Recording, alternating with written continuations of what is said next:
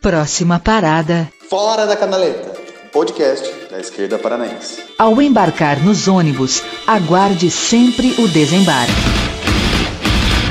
Bem-vindos ouvintes companheiros do Fora da Canaleta. Meu nome é Gustavo, estou sempre aqui com meu companheiro Juliano. Saudações, camaradas da esquerda paranaense brasileira mundial. E hoje, dando continuidade aí a um, a um projeto que a gente já estava um pouco na cabeça, a partir do último episódio sobre Mariata, que a gente realmente decidiu pôr isso na prática de verdade. A ideia é que a gente agora faça vários episódios que vão se complementando, né, para discutir vários autores e autoras que formaram o pensamento do marxismo latino-americano, né? O pensador de hoje vai ser o nosso querido Ernesto Che Guevara. Vamos falar aí um pouquinho da vida dele, falar um pouquinho também, principalmente, na verdade, da teoria dele, né? De como foi desenvolvendo a partir dos acontecimentos da vida dele e também de como se relacionava com todas as disputas que a gente tinha do marxismo mundial, latino-americano e também em própria Cuba. Antes da gente começar essa discussão, nossos avisos paroquiais aí, né, Ju? Queria deixar aqui, antes de qualquer coisa, um agradecimento ao nosso camarada, o Rojo Soares. Ele tem um canal incrível no YouTube, que é o Na Raiz é um dos canais mais dialéticos, com profundidade teórica, ao mesmo tempo consegue ser super acessível. Uh, e ele tá dando uma puta força pra gente, para divulgar nossas redes, para divulgar nosso conteúdo. Então eu te queria aqui agradecer bastante e também convidar vocês, caso você acompanhe a gente e ainda não conhece o Roju, dá uma olhada lá no canal dele, nas redes dele,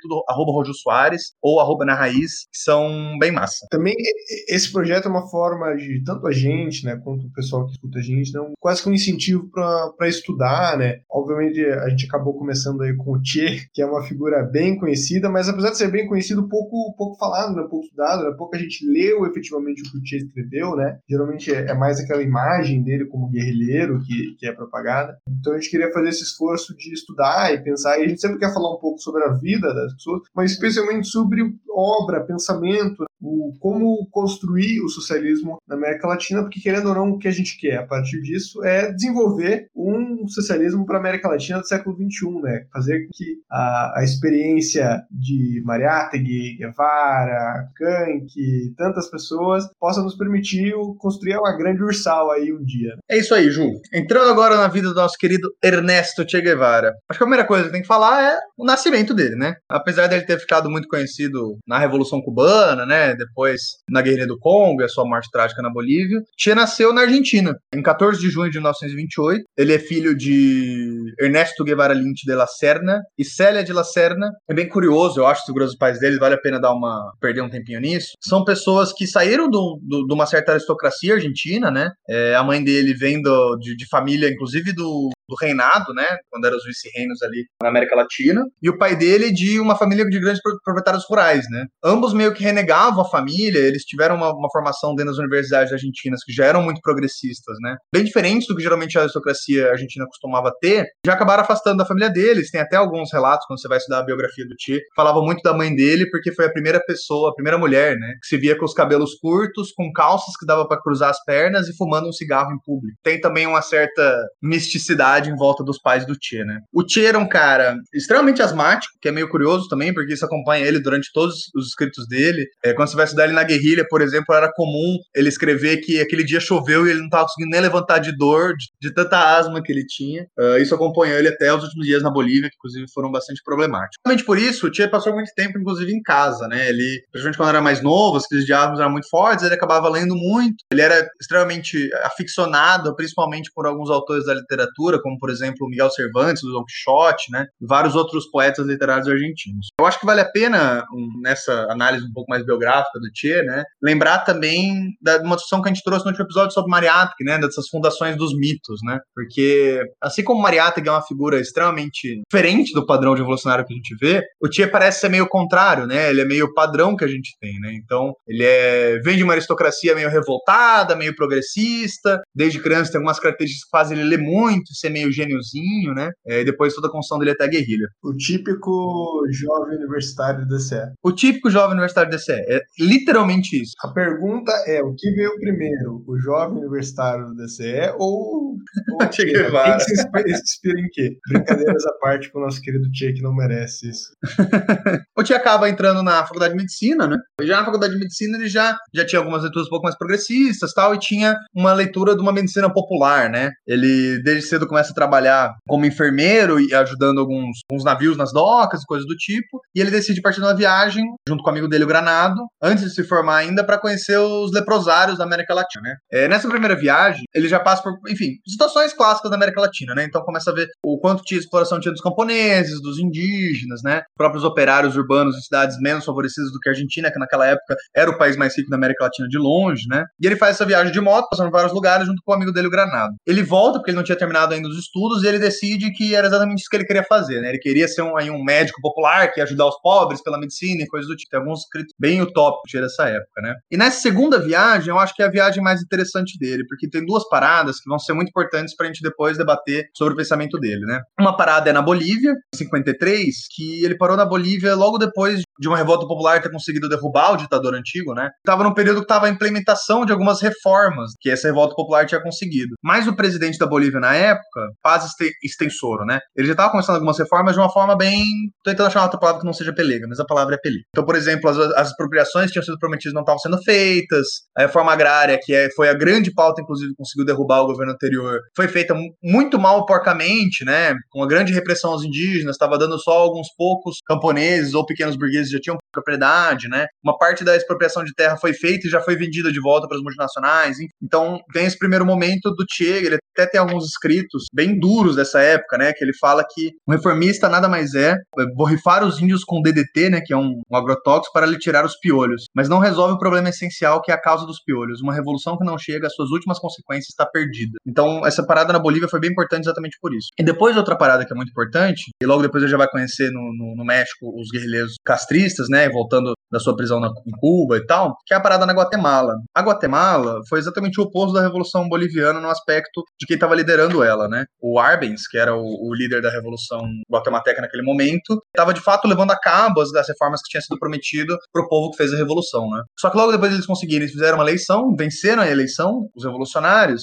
mas quando ele começou a ser, a ser feitas reformas, principalmente a reforma agrária, que ia despropriar as terras da United Fruit, né? Que era uma grande aglomerado de exportação de frutas, né? Que era uma grande colonizadora da América Latina, o governo estadunidense simplesmente decide que era demais e começa a bombardear a Guatemala e derruba o governo, né? Também é um momento que o Tia começa a fazer alguns escritos de porque qualquer revolução, por mais vitoriosa que seja, sem armar o povo não vai resolver nada na América Latina, por uma razão até bem marxiana, né? De que poderosos não vão entregar o poder de bandeja, eles vão lutar pelo seu poder com o exército da burguesia que tem, qualquer coisa que tiver. E nesse momento, logo depois fugiu da Guatemala, depois da invasão estadunidense, do bombardeio, a retomada, né, de poder, ele se instala no México, onde aí sim ele vai conhecer os militantes cubanos que fizeram, ajudaram, né, na revolta de 26 de julho, do movimento 26 de julho, que foi aquela tentativa por alguns universitários, inclusive Fidel, de tomar uma base do exército do Batista em Cuba. Foram presos um tempo e depois foram libertados. Inclusive vários teóricos de direita sempre colocam que esse foi o grande erro do governo Batista, né? Não só não ter matado eles na, na, revolta, mas também de ter libertado eles na prisão. Se encontra no México, onde eles estavam sendo treinados já por, um, por socialistas no México que estavam acostumados, né, a fazer guerrilha e fazer algumas revolucionárias. E aí sim, o Tia conhece Fidel. De primeira eles dão super bem, ficam a noite inteira conversando. Tem até alguns textos bem engraçadinhos do Tia falando que ele mal tinha decidido que era marxista e com uma noite de conversa com Fidel, no dia seguinte ele já sabia que era um revolucionário cubano. Em 55, já, né, um ano depois de ser instalado no México, treinamento e tal, é quando essas tropas de, não é nem de tropa, né, esse grupo cubano junto com Che Guevara e mais dois estrangeiros, entram num barco para desembarcar na costa cubana com 82 pessoas, são alvejados por tiros e apenas 12 conseguem chegar à ilha onde eles vão instalar na Sierra. Você passou bem rapidamente sobre o, o assunto, mas para a gente não passar batida, né? Você falou da, da situação da Bolívia em 52, a Revolução Boliviana, né? A gente acabou não incluindo ela nos nossos debates, né, sobre o marxismo latino-americano, até muito parte por desconhecimento nosso, né? Mas para quem tiver mais interesse e quiser saber aí um pouco mais sobre esse evento, que foi na verdade um evento bem grande assim, bem marcante na história do marxismo na América Latina, tem um livro do Everaldo de Oliveira Andrade, daquela coleçãozinha A Revolução do Século XX, sobre a Revolução Boliviana, que eu acho que pode servir como um primeiro guia, assim, que a partir de lá dá para começar uma pesquisa maior. Assim. Enfim, a gente acabou decidindo começar começar a ir por Cuba, né, que é o processo posterior, até porque o processo boliviano, como o Gus já apontou, né, acabou caindo muitas contradições depois e acabou sendo mais esquecido pela história, né, é, apesar de que acho que ainda tem, tem algumas coisas para nos ensinar, assim, eu queria um dia preparar e, e dar uma boa olhada nele, assim. a, a, despeito desse parênteses, agora então fazer um comentário sobre o encontro com o pessoal do movimento do 27 de julho, né, quando foi encontrar o movimento, eles não se reivindicavam marxistas, né, muito pelo contrário, tem algumas falas, é, membros do movimento, inclusive, que falam, né? Se o Batista fez mil concessões para os Estados Unidos, a gente vai fazer mil e uma, né? Que eles tinham uma perspectiva ainda de uma democracia liberal, burguesa mesmo, era um movimento pequeno burguês, assim, no sentido de, quem construía mesmo a princípio, né? Inclusive, de novo, né? A gente sabe que o Che é muito maior que isso, a gente vai falar bastante sobre isso no episódio, mas toda essa coisa, né, de, do grande guerrilheiro que sai de moto pela América Latina, faz a luta armada, é um pouco uma coisa de, de gente pequeno burguês, né? Normalmente você não vê alguém da, da, classe trabalhadora é, falando assim, pô, o sonho da minha vida é pegar uma arma e libertar o Congo, assim, sabe? Na verdade, normalmente você não vê ninguém falando isso. O, o Che é uma daquelas pessoas que surgem em breves momentos da história, assim, em conjunturas muito específicas, né? Mas todo o movimento tinha um pouco esse caráter ainda, né? E é interessante que se o Che foi convencido pelo Fidel em uma noite, né, a se tornar um, um revolucionário cubano, ele levou aí uns quatro ou cinco anos convencendo o movimento 26 de julho a se tornar o movimento marxista, né? Ele sempre foi o, a ponta mais à esquerda no movimento, foi sempre a ponta que mais puxou pro lado do, socialismo, né? E é interessante esse processo para a gente compreender como é, essas movimentações históricas estavam se dando nessa época, né? Você tem, na, na metade do século XX, muitas é, disputas nacionais, muitas disputas pelo contra a aristocracia de terra, ainda que se aproximavam muito daquilo que se chamava antes de Revolução Burguesa, né? que o Marx mesmo vai se referenciar como Revolução Burguesa, mas que aqui na América Latina, na, no Sudeste Asiático, ganham junto com o caráter anticolonial, é, o caráter socialista, porque acaba sendo um processo quase natural, né? E é o processo que a Revolução Cubana vai enfrentar, né? É, de tentar construir uma democracia liberal burguesa e cair no socialismo por necessidade, né? Porque era a única alternativa histórica possível. E pegando um gancho que você falou, Ju, até o Che era marxista mais ou menos, né? Ainda nessa época. Uma coisa que, por exemplo, a gente usou dois, dois livros principalmente, né? É, uma organização do Francisco Fernandes e do Sader, texto do Che, e um livro do Lovi sobre sobre o Tia também, ambos colocam quanto a formação do, do Tia, principalmente nesse momento, ainda era muito incompleta, né? Muito improvisada, acho que é a palavra que o Lovi usa. Porque assim, ele estava num momento ali de luta na Guatemala, né? Quando ele conheceu a Hilda tal. Começou a ler alguns textos, ela emprestou o volume 1, 2, 1 e 2 do Capital para ele ler. Aí entra numa discussão meio histórica, né? Mas provavelmente entrou em contato com alguns textos do, do PC peruano, né? Então com Mariátrico, algumas coisinhas assim. Mas ainda era muito pouco. Ele ainda era um marxista, tinha, sei lá, dois livros marxistas, né? Mesmo Tia ainda estava num processo dele também de entender qual que era o marxismo que ele estava defendendo, o, o que, que ele estava querendo passar para essa galera, né? E foi um processo muito dialético também da própria guerrilha, né? Eu acho que já dá para ir entrando no, no que o Che defendia como guerrilha. Tem um texto dele que geralmente é bem usado, que é Guerrilha é um método, que sintetiza bastante isso, mas exatamente por essa meio improvisação que é o pensamento do Che, os diários dele, tem vários recortes dele que são bem interessantes também, falando da luta diária e do cotidiano, né? Mais até de algumas paradas teóricas. E aí eu acho que tem dois fatores fundamentais que tem que discutir quando a gente vai falar do que o Che defendia como guerrilha, né? E aí tem o, o primeiro que é por que usar as guerrilhas e o segundo que é como usar as guerrilhas, né? São perguntas diferentes e muito importantes. A primeira delas, eu acho que o fator principal que o Che entendeu, e aí entra nessa mistura, né? Que o Che tem muito, que eu acho que inclusive é parte do que é tão cadivante, que é essa teoria misturada com as experiências dele, que ele teve tanto na Bolívia quanto no Guatemala, de que, voltando às raízes mais marxianas possíveis, a evolução necessariamente vai ser tomada por armas por uma razão lógica de que a burguesia detém o poder real, quando ela é o Estado, seja qual burguesia que for, em qual formato que seja. E ela, por essa necessidade, por essa capacidade de poder real, então, por exemplo, por ter um exército organizado, por ter todas as ferramentas de hegemonia cultural, ela necessariamente vai defender com poder físico a partir do momento que você começar a fazer reformas. Então, tá bom, vários, entre aspas, revoluções nacionais que teve aí na América Latina, não teve uma resposta armada, porque não fez reforma agrária, não estava atendendo ao socialismo, não mexeu em nada da burguesia. Aí, beleza, não tem problema fazer uma reforma nacional. Própria, as próprias multinacionais, como a Fruit United, que é o exemplo que eu tinha dado várias vezes, estava na boa com essas revoluções. A partir do momento, por exemplo, que você aprofunda uma reforma agrária e mexe nas terras dos latifundiários, eles vão usar o exército, vão usar um bombardeio estadunidense se precisar. Então o Tia até chega um pouco mais para frente, né, a falar de algumas vitórias eleitorais que a esquerda tem na América Latina e tal, a falar de que mesmo quando é possível tomar o poder por, por vias que não necessariamente é guerrilha, você necessariamente precisa armar para fazer guerrilhas para se manter no poder. Então, a base do pensamento dele, para falar por que guerrilhas, é o da necessidade dela de, de vai ter uma luta armada em algum momento, e segundo, que eu acho que é até o ponto que é um pouco mais complexo, que é a, a necessidade de criar as condições objetivas para fazer a revolução. E o que, que é isso, né? Eu acho acho que esse é um dos aspectos mais complexos da, dessa defesa da guerrilha do Che. Sabe aquele momento, né, em 56, quando desembarca, em 57, quando a guerrilha se aprofunda, né? Um de grande imobilismo, em grande parte da América Latina, dos partidos comunistas. Isso em grande parte pela análise stalinista de que era necessário grandes frentes populares, né, democráticas, para fazer a Revolução Burguesa.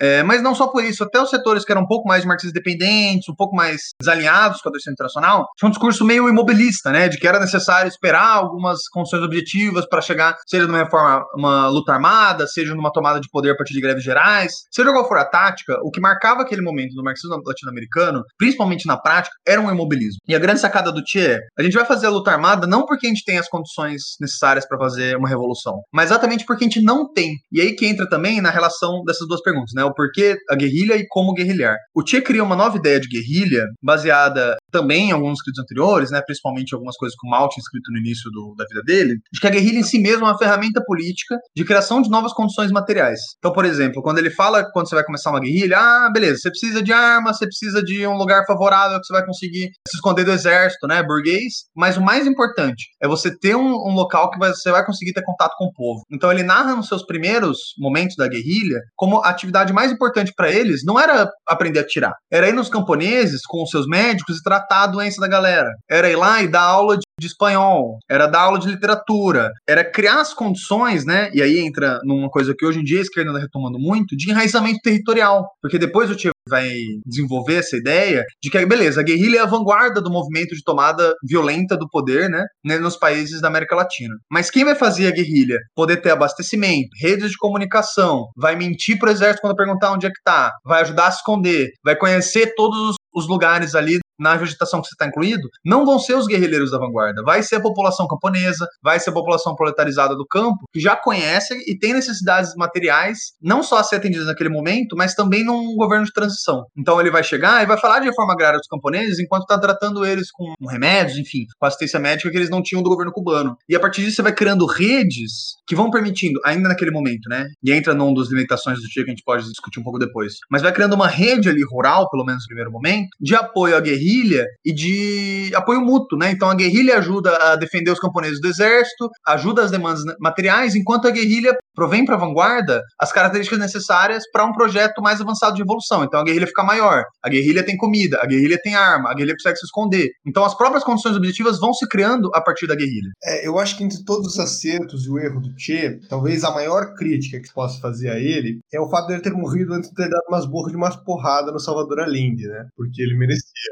falar a verdade. Brincadeiras à parte. Mas eu acho que as teses guevaristas tem, tem bastante eco na, na realidade brasileira. Na chilena também, né? Mas na, eu vou me atentar mais à brasileira, porque vamos lá, o, o Jango, com as suas reformas de base, eram certamente talvez o propósito de reforma mais radical que a gente já viu no Brasil, é, vindo de uma posição de onde ele estava, né? Vindo da presidência da República, mas não eram também uma, uma ameaça de morte da burguesia nacional. Eram reformas brandas até se comparar com, por exemplo, os comunistas de outros lugares do mundo geriam, né? O PCB brasileiro tem a, a, as suas contradições que a gente já várias vezes abordou aqui né, nesse período. Mas, mesmo assim, o, o Jango toma um golpe. Né? E isso explica também, as teses do Guevara, explicam também essa, esse medo do exército brasileiro né, com relação a movimento armado, guerrilha, etc e tal. Eu acho que, de certa forma, fazendo um paralelo histórico meio injusto, dá para fazer um eco com o que aconteceu na Revolução Haitiana, lá do século XVIII. Quando acontece a Revolução Haitiana, você vê que existe toda a América Latina um movimento de tomar cuidado com relação à, à situação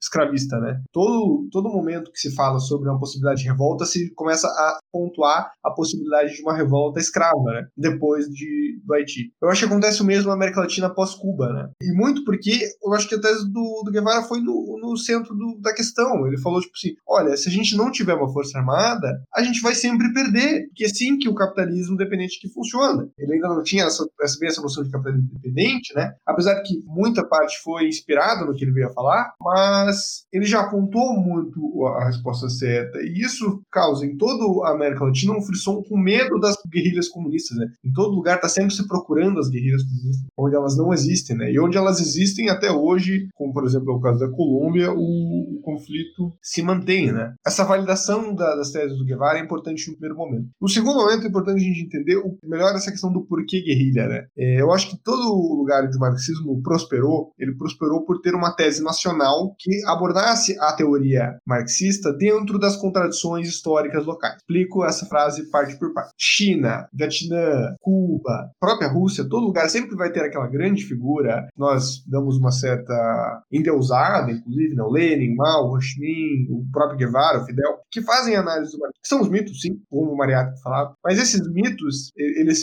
se, tornam tal por trazerem o marxismo e criarem um marxismo que no seu período histórico é heterodoxo. O marxismo do Lenin era heterodoxo. Hoje, ele é o senhor absoluto do marxismo, né? mas no seu período histórico, o Lenin era, era contracorrente do, da Segunda Internacional. O mesmo pode dizer com o do Mao, com as teses do, da União Soviética, né? ou o Ho Chi Minh com as teses da China, ou o Guevara e o Fidel com as teses da União Soviética. Eles sempre estiveram na contramão da história. E por que isso? Na contramão da teoria é, revolucionária tradicional. Por que eles pegaram essa teoria e analisaram as relações concretas da sua realidade. Então, quando a gente pensa na, na Rússia, que era um país semi-feudal, mas com uma área urbana forte, crescente, faz sentido todo aquele debate que o Trotsky, o Lenin vão ter sobre a posição do campesinato na Revolução, porque eles estão falando de um campesinato que ainda é feudal, mas que é dominado por uma cidade urbana proletária que é uma minoria populacional. Criam toda a teoria início, toda a forma de pensamento do partido, todo o centralismo democrático pensado nessa forma histórica. Quando você pula para a China, que é um país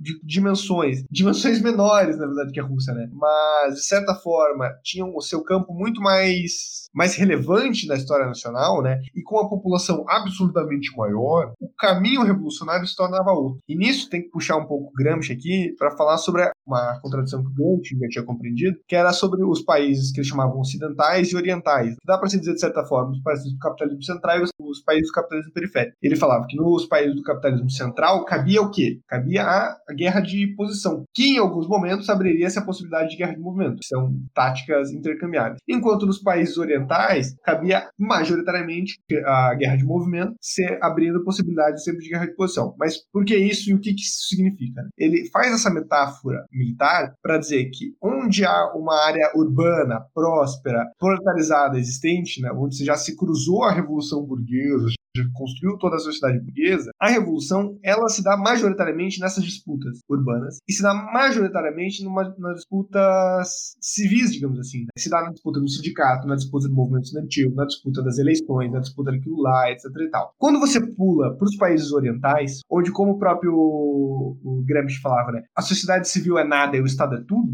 a disputa passa a ser uma disputa militar pelo controle do Estado. Ele abordou uma coisa que faz muito sentido para nós da América Latina, porque nós vivemos uma situação que não é de desenvolvimento econômico, certamente, tampouco é a situação do colonialismo africano e do sudeste asiático. A gente não teve esse segundo colonialismo, que foi um colonialismo econômico e político de controle absoluto da Europa, já sobre a bandeira da Pax britânica. A gente teve um outro colonialismo completamente diferente, que se deu com uma revolução, uma quase revolução burguesa, a gente já discutiu bastante aqui em outros episódios, como a gente desgosta e gosta desse conceito ao mesmo tempo, que conseguiu independência política, mas não conseguiu independência econômica. E nessa contradição fundamental, a gente está o quê? A gente é um país ocidental, segundo Gramsci, ou a gente é um país oriental? A resposta que o Guevara dá para a guerrilha é uma resposta criativa, uma resposta desse socialismo eh, como criação heróica que o Mariátegui já falava, né? a gente abordou no episódio, de dizer, veja, as nossas condições históricas exigem que a gente tenha um movimento militar constante, porque essa é a única resposta possível para a nossa burguesia. Então a gente precisa de uma guerrilha, inclusive depois de tomar o poder. A guerrilha não é só antes do movimento, é depois do movimento. A contra-revolução interna e externa está sempre em voga. No entanto, e isso é uma coisa que ele não vai sacar logo de cara, mas ele, durante o processo da, da guerrilha, né, lá na, na Sierra, o movimento 26 de julho e o próprio Guevara vão chegando à conclusão, vão desenvolvendo, a guerrilha por si só não faz revolução, porque a guerrilha é a vanguarda, esse processo específico de algumas pessoas que, das duas uma, né, ou não tem nada, ou tem o suficiente para largar tudo para trás. Você vê, as pessoas que estão na guerrilha geralmente são o, o que o, na tradição marxista a gente chamaria de luper proletariado, né? Esse proletariado que não tem absolutamente nada e pode abandonar a vida, né? Ou uma, uma pequena burguesia que não tem mais essa ligação com a, com a própria classe, com a própria cultura, com a própria família, que era o caso do Guevara. O proletário urbano, fabril, que tem uma família para alimentar e filhos, ele não vai sair fazer guerrilha. Ou o camponês, na mesma situação, não vai sair fazer guerrilha. Mas ele é extremamente fundamental para a guerrilha, porque ele é fundamental para a vanguarda. E porque a revolução só vai se fazer quando ela se fazer no campo urbano e rural ao mesmo tempo. E é por isso que depois, quando eles estão fazendo a guerrilha em Cuba, o movimento 26 de julho vai construir pontes, vai construir relações com o PSP, Partido Socialista de Cuba, vai construir relações com os movimentos sindicais, vai organizar greves nas cidades de longe, né, trocando condensas, às vezes mandando emissário, coisa e tal. Mas o ponto é, a guerrilha não se resume à guerrilha. A guerrilha é uma estratégia geral que foca principalmente nesse aspecto vanguardista de luta militar. Pegando um gancho, Ju, eu acho que você já respondeu em grande parte uma coisa que eu ia falar, de que grande parte das críticas ao Guevara vai desse voluntarismo, né? Então, dessa sempre dessa necessidade dos homens se levantarem, não sei o que, blá, blá, blá, como se não fosse uma análise extremamente materialista, baseada em conjuntura e história política, né? É, e a outra no foquismo, né? De que ah, ele tá sempre falando da guerrilha, a guerrilha vai fazer tal, não sei o que. Não faz o mínimo sentido quando você vai analisar profundamente o pensamento do Guevara, né? Sobre isso que você falou que a guerrilha não faz revolução, vou pegar um trechinho aqui que é bem destacado geralmente do guerrilha, um método que é abre aspas. Aqueles que querem fazer uma guerrilha, esquecendo a luta de massas, como se se tratasse de lutas contrárias, devem ser criticados. Somos contra essa posição. A guerra de guerrilha é uma guerra do povo, ou seja, uma luta de massa. Pretender fazer a guerra de guerrilha sem o apoio da população é ir ao encontro de um desastre inevitável. A guerrilha é a vanguarda combatente do povo, apoiada na luta de massas dos camponeses e dos operários da área e de todo o território que ele se encontra. Sem essas condições, não se pode admitir a guerra de guerrilha. E eu acho que esse trecho é muito importante para compreender o pensamento do Guevara. Depois ele vai desenvolver isso também quando ele fala um pouco mais de humanismo revolucionário, que é o do é tão condenável quanto quem não faz a guerrilha quando pode fazer, como quem faz a guerrilha quando não pode fazer, né? Quando você missões suicidas e combates necessários que você não pode vencer, né? É, eu acho que isso é muito importante porque tem uma análise meio, uh, eu não quero fazer uma análise muito dura mesmo, mas tem uma análise meio ideológica, na verdade, ideológica no sentido marxista, né? Meio deixa de ser materialista, dessa guerrilha, né? Que a guerrilha vai solucionar todos, todos, os problemas, vai criar todas as condições objetivas. E o próprio Guevara, que talvez seja um dos maiores idealizadores, um dos maiores apoiadores da tática de guerrilha, coloca o quanto isso é estúpido, né? E do quanto isso é antimarxista, antimaterialista, enfim. E só para completar, outra, outro comentário que eu queria fazer também, coisa que você falou que eu acho importante. Inclusive, eu acho que uma coisa muito legal do Tchê, o Tchê não tinha nenhum, nenhum pudor de criticar Marx abertamente, né? O que eu acho muito legal, acho que é uma coisa que a gente deveria voltar a fazer. E ele, além de criticar muito profundamente algumas análises que ele faz na América Latina, ele faz especialmente sobre os libertadores da América, né? Tanto sobre o Martim quanto especialmente sobre o Bolívar. Ele resgata o quanto esse caráter que estava falando, Ju, da, dessa necessidade de estar sempre armado, né? Da América Latina, o quanto o bolivarianismo revolucionário é uma coisa que tem que ser colocada na ordem do dia para os movimentos revolucionários latino-americanos, né? Que é isso, tem condições nacionais diferentes, mas ao mesmo tempo tem condições muito próximas, né? E ele defendia que a guerrilha a nível continental era a grande saída para uma guerrilha que conseguisse, inclusive nos países com menos condição, acumular forças, acumular apoio massivo, né, das massas e tantas outras necessidades que a guerrilha tem. Ele e o Fidel defenderam várias vezes, por exemplo, quanto a Cordilheira dos Andes devia se tornar a Serra Maestra, né, que era onde eles começaram a, a guerrilha em Cuba, a Serra Maestra da América Latina inteira. E só para completar também essa análise, eu acho muito interessante que o Tia já colocava já nessa época também no Guerrilhas um Método, e aqui vale um parênteses, né? Não estou falando que o Tia era trotskista porque eu acho que isso é bem anacrônico, mas ele claramente usava alguns conceitos, né, que os trotskistas e marxistas independentes usavam na época, como o desenvolvimento desigual e combinado. Ele faz uma análise, eu não vou ler aqui o trecho de novo, mas ele faz na página 160 da Guerrilha um Método, de como a Revolução Cubana pode atrapalhar ou ajudar as outras revoluções da América Latina, né? Porque ele fala com todas as letras de como a Revolução Cubana, o imperialismo foi deixando, né, entre aspas, rolar a Revolução Cubana porque achou que ia ser como várias outras na América Latina, né? Só ia derrubar um dos fantoches dele para pôr um outro fantoche que estava falando de reforma agrária e no final ia deixar na mão dos mesmos latifundiários e coisas do tipo. E de como agora o imperialismo tá esperto, né? De como eles criaram doutrinas como, por exemplo, a de impedir uma nova Cuba e tantas outras da OEA e de outros mecanismos internacionais do Banco Mundial, internacionais de controle da América Latina, né? Então o Che bebe também dessas fontes mais heterodoxas do marxismo daquela época e colocavam quando a Revolução Cubana atrapalhou e ajudou outras revoluções, do como o caráter continental dessa guerrilha vai fazer diferença para o sucesso ou não de uma revolução que tem que ser continental. Eu tô adorando esse episódio, tô adorando o processo de fazer o Gustavo ler Guevara. Eu acho que esse episódio que vai marcar o maior número de vitórias políticas minhas na, na nossa relação, né? Nossa relação de podcasters e amigos. A primeira é marcar aqui o erro que foi o, processo de guerrilhas urbanas e rurais no Brasil durante o processo de ditadura militar. Eu não estou dizendo aqui foi um erro provido de inteligência, não estou chamando ninguém de burro, coisa do gênero. Estou dizendo que foi um erro. Estou dizendo que os foquistas brasileiros, foquistas, para é, quem não está familiarizado com o termo, vem da ideia de foco, ter um foco revolucionário que vai construir a revolução a partir de uma vanguarda, assim como era a guerrilha cubana. Então era muito inspirado no processo cubano e foi um processo que inspirou muito os processos brasileiros durante ditadura militar. Só que é, eu tenho a impressão que houve uma, uma falha nessa compreensão desse segundo elemento, que é o elemento popular da guerrilha. E daí aqui fazer um, um balanços né, sobre processos que deram certo e errado na América Latina. Né? Cuba deu certo porque construiu uma guerrilha em aliança com outros setores.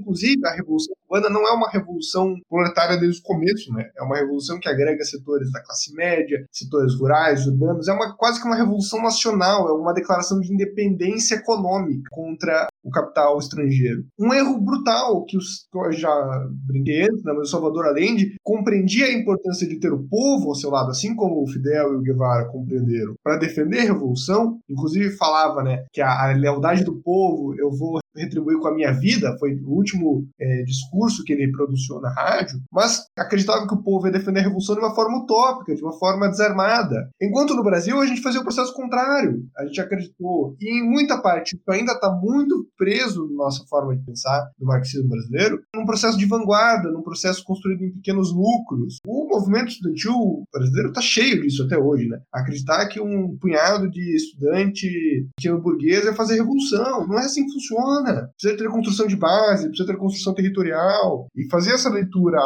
anacrônica e incompleta da guerrilha foi um erro histórico no Brasil e continua sendo um erro por herança, de certa forma. Né? Ele mantém uma tradição viva do marxismo latino-americano. O que não é um erro do Che, né? É um erro das pessoas que leram o Che errado. E a segunda vitória, que eu acho sensacional, é fazer o Gustavo admitir que a gente precisa discutir o Bolívar e precisa ler a carta de Jamaica, porque é isso, Bolívar dono do meu coração, Bolívar revolucionário. Brincadeira, ele tinha muitos defeitos, muitos problemas, era um burguês, um burguês latino-americano no cenário de nascimento do capitalismo, que é uma coisa bem específica, mas ainda assim é o pai do processo revolucionário latino-americano, sem dúvida alguma, e precisa ser mais estudado. A gente precisa fazer um episódio sobre ele um dia. Bom, eu sigo discordando de ambos.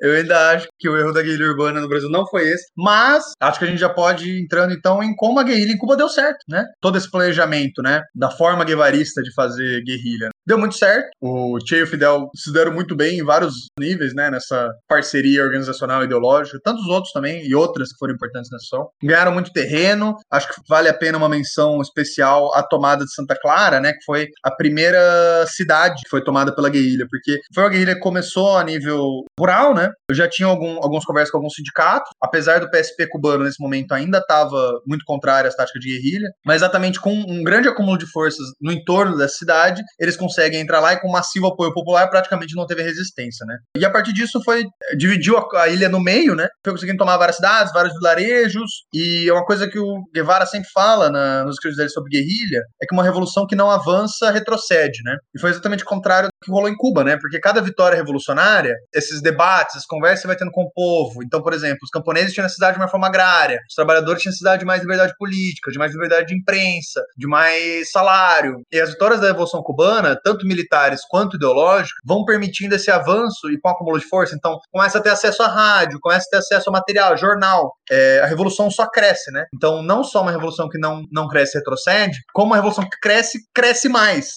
foi o que foi rolando na Revolução Cubana, até que 59, finalmente, com uma massiva greve geral em Santiago de Cuba e Havana, com massiva greve geral convocada pelo rádio, as ruas foram tomadas já em clima de festa. Assim. A tomada de Havana mesmo e Santiago de Cuba, que eram as duas últimas cidades, praticamente não teve, não teve luta, né? Mal teve um tiro trocado. Foi realmente uma tomada massiva do povo das ruas com essa greve geral. E quando rola ali o primeiro grande discurso do Fidel, né? Já com, com uma Cuba livre, rola as primeiras execuções dos remanescentes, né? Da burocracia do Batista. Que eu acho que até vale a pena depois a gente mencionar um pouco quando a gente for falar de, de humanismo dessas execuções. Que também é um, algumas reflexões que passam bastante pela por toda a mitologia do Guevara, mas também sobre a sua teoria política. Com essa tomada de poder, o Che se torna o presidente do Banco Central de Cuba. E aí eu, vale a pena uma anedota. Diz a lenda que logo depois dessa tomada juntaram ali as maiores, os maiores dirigentes, né, do movimento para organizar o mínimo das primeiras comissões de quem ia ficar com o que e tal, para começar a organizar o que ia fazer com a revolução. E o Fidel perguntou, né, ah, tem algum economista na sala? E o tio levantou a mão. E aí diz a lenda ele, beleza, né, ficou ali com a função de organizar as primeiras coisas do Banco Central e tal. E aí saindo, o Fidel perguntou para ele, nossa, não sabia que você era economista, né, tio? Aí o tio respondeu, caraca, eu achei que você tinha falado comunista. E na verdade ele nunca tinha estudado economia na vida. Porque a partir daí que ele foi realmente se debruçar sobre economia e coisas do tipo, porque ele não era economista, né? Eu acho que isso é curioso também. Eu acho que volta um pouco nessa figura mítica do Tchê que conseguia ser médico, guerrilheiro, economista, marxista, quase um super-herói da Revolução. E essa segunda fase é um momento que, acho que antes da gente falar sobre o que ele pensava em si, é importante a gente destacar quais que eram as problemáticas do, da economia cubana. O que, que era o desafio que ele estava enfrentando. E para isso, eu vou fazer alguns relatos e vocês vão começar a identificar algumas similaridades e tal. Similaridades não são coincidência, tá, gente? O Banco Internacional para a Revolução e Desenvolvimento fez uma missão em Cuba no começo da década de 50, chamada Missão do Dor, e identificou três características da ilha. Primeiro, que ela tinha uma boa qualidade de vida em comparação ao resto da América Latina. Segundo, toda a economia dela era baseada em monoprodução de cana e no baixo crescimento de empregos, porque era uma, uma economia tradicional que crescia pouco, é, extremamente rural, né? E a mecanização do campo fazia os empregos crescerem em uma baixa proporção. E faltava investimento científico. Essas eram as três principais conclusões dessa missão em Cuba em 51. Na safra, entre 56 e 57, o desemprego durante o período de safra, durante o período de colheita, era de 9% em Cuba, e fora do período de safra, depois da colheita, foi de 20%. Em 58, 41,7% dos cubanos eram analfabetos, 3,5% da população cubana tinha ensino médio, 1% da população cubana tinha ensino superior. Cuba era a terceira maior renda per capita da América Latina, mas, contudo, entretanto, todavia, a expectativa de vida da ilha era de 58,8 anos. 40% da produção açucareira, 90% dos serviços elétricos e telefônicos,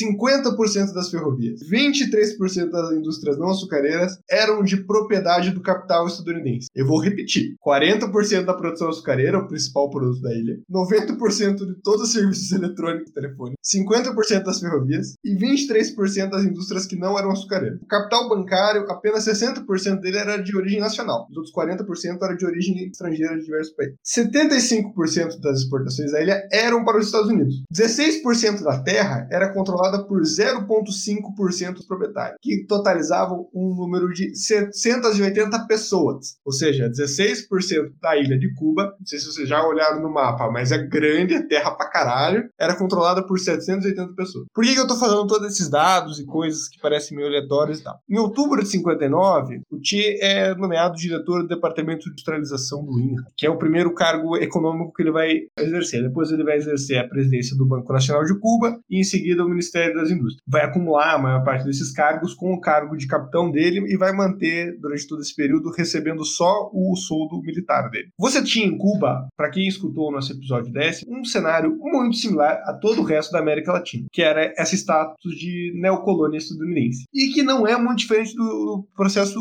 hoje. Quem encontrou várias similaridades de todo esse processo e vão encontrar mais ainda quando a gente estiver aí falando sobre como a situação brasileira, vai ver como a situação cubana da época era muito similar. Estava em uma posição muito boa nos indicadores econômicos em comparação com o resto da América Latina, mas isso não se convertia em benefícios para a população. Se convertia em benefícios para uma pequena elite e classe média, geralmente urbanas, ligadas ou ao controle da terra e do latifúndio, ou à burocracia estatal. O controle da terra era absoluto, era um latifúndio absurdo e para produzir a produção de um único produto, que era açúcar, que era exportado quase que majoritariamente para os Estados Unidos, a um ponto de os Estados Unidos controlar tamanho, com tamanho força a produção cubana, que eu vou não, não vou lembrar agora exatamente a data, se foi em 55, 56 ou 57, mas eu lembro que na virada de um desses dois anos, Cuba bateu o recorde de produção de cana no ano, e como o preço foi tão para baixo, no ano seguinte eles tiveram que controlar a produção para diminuir ela, ou seja, a gestão batista precisava impedir Cuba de produzir para não atrapalhar os interesses estadunidenses. Todas essas contradições estavam ali no primeiro momento em que o Che assume essas posições. Na primeira posição dele como diretor do Departamento de Industrialização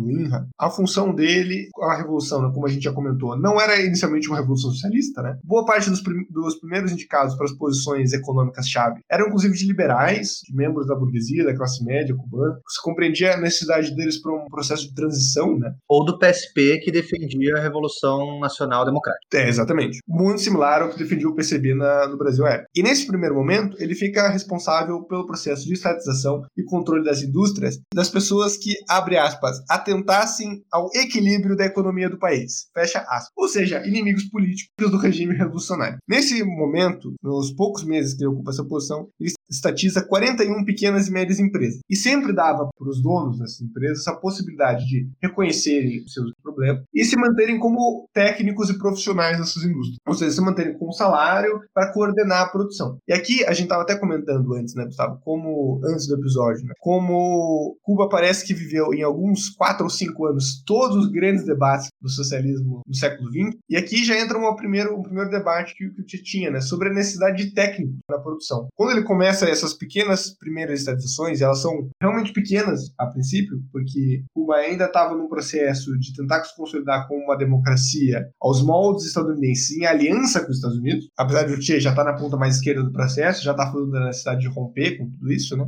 Já havia um debate sobre como coordenar a produção estatal. O número de empresas, de lugares que o Estado estava controlando era muito grande. E como eu acabei de narrar, Cuba tinha apenas 1% da sua população com ensino superior, apenas 3,5% com ensino médio. Então, onde raio você vai encontrar gente para coordenar a produção? Onde raio você vai encontrar técnicos, engenheiros, químicos, ou mesmo pessoas que entendam de administração das empresas e compreendam como fazer uma empresa de sapato funcionar? Sei lá, tipo, eu não faço a mínima ideia de como funciona uma empresa de sapato, sabe? A gente tivesse uma revolução no Brasil e alguém me dissesse agora você vai coordenar uma empresa de sapato, eu não ia fazer a mínima ideia de como fazer. Provavelmente a produtividade da empresa ia cair lá, no, lá embaixo, né? Os sapatos iam ficar horríveis. Então, esse era o primeiro dilema que a Revolução Cubana já enfrentava desde o começo. Ele enfrentava, inicialmente, com uma tentativa de ganhar elementos da classe média cubana e também fazer um pesadíssimo investimento em ciência educação. O que nós temos hoje, todo esse processo que a gente fala que o Cuba é o país com a melhor educação do, do mundo, tem índices educacionais fenomenais e tal, é um processo que começa ali e começa por necessidade econômica. Começa porque Cuba não tem técnico. E não preciso dizer que entre esse 1% da população que tinha ensino superior, a maioria eram economistas, advogados, historiadores, profissões que são absolutamente importantes, necessárias, mas que num país de capitalismo dependente acabam tendo a função, em 99% de legitimar o regime imposto, né? Tem as exceções que acabam sendo os revolucionários, mas que não são funções produtivas, que não desempenham uma função dentro da cadeia de produção de elementos básicos. E eu, eu digo isso porque uh, a gente pode analisar a situação brasileira, a gente é o país que mais forma advogado no mundo, eu e o Gustavo estamos aqui para provar essa estatística. E vamos falar a verdade, você não precisa de um advogado para sobreviver, você não precisa de um advogado para produzir, você não precisa de um advogado para comer, você precisa de um advogado para passar pano para merda que o governo está fazendo e para fazer algumas reivindicações justas dentro do campo trabalhista. Mas essas são as exceções. Na maior parte das vezes, essas profissões servem ao regime posto. Quando o, Che assume o Banco Nacional Central, ele tem um outro problema, que é o problema da controle fiscal e monetário. E daí ele assume o Banco Nacional Cubano, eu falei Banco Nacional Central, né, o Banco Nacional Cubano, o BNC, em 60. E aí a revolução já está começando a dar passos mais radicais e violentos, já está começando a ter mais cisões com os Estados Unidos. O processo de estatizações está aumentando, a máquina estatal e burocrática está aumentando, e Cuba se vê com um problema, um segundo problema. A partir do momento que a rivalidade com os Estados Unidos se dá, onde estão as reservas cambiais, as reservas de ouro cubano? Reserva cambial é tudo em dólar, e reserva de ouro está tudo guardado no Fort Knox. Então isso é obviamente um problema para Cuba. E como eu já tinha dito antes, 60% do capital bancário cubano era nacional, os outros 40% eram estrangeiro. E obviamente está tendo uma fuga de capitais nesse momento, uma fuga de pessoas, inclusive. Você pega a população cubana que vive na Flórida, por exemplo, ela é majoritariamente é, conservadora e vota majoritariamente no Partido Republicano. Porque são majoritariamente netos das pessoas que fugiram de Cuba com medo da Revolução Cubana. Membros da aristocracia, membros da burocracia estatal, membros da classe média que tinham medo do que ia acontecer com os barbudos de Havana. Assim, Cuba tem dois desafios. Um, como transferir essas reservas. Então ele precisa de controle de todas as instituições bancárias, e precisa de centralidade nas instituições bancárias, que tudo saia, tem uma racionalidade do processo, que tudo saia do mesmo lugar e venha para o mesmo lugar. É, não faz mais sentido você ter diversos bancos rivais competindo entre si. Você precisa de um banco central forte, centralizado, para fazer todos esses movimentos, especialmente esperando a todo momento que vai ter uma contra-revolução, que vai ter um ataque estadunidense, coisa do gênero, né? O próprio embargo está começando, né? já está começando a ficar cada vez mais pesado. E você tem um segundo problema, que é como conseguir capital. Porque, obviamente, para fazer a produção econômica aumentar, especialmente quando o seu principal parceiro comercial é seu inimigo, você precisa de capital de algum lugar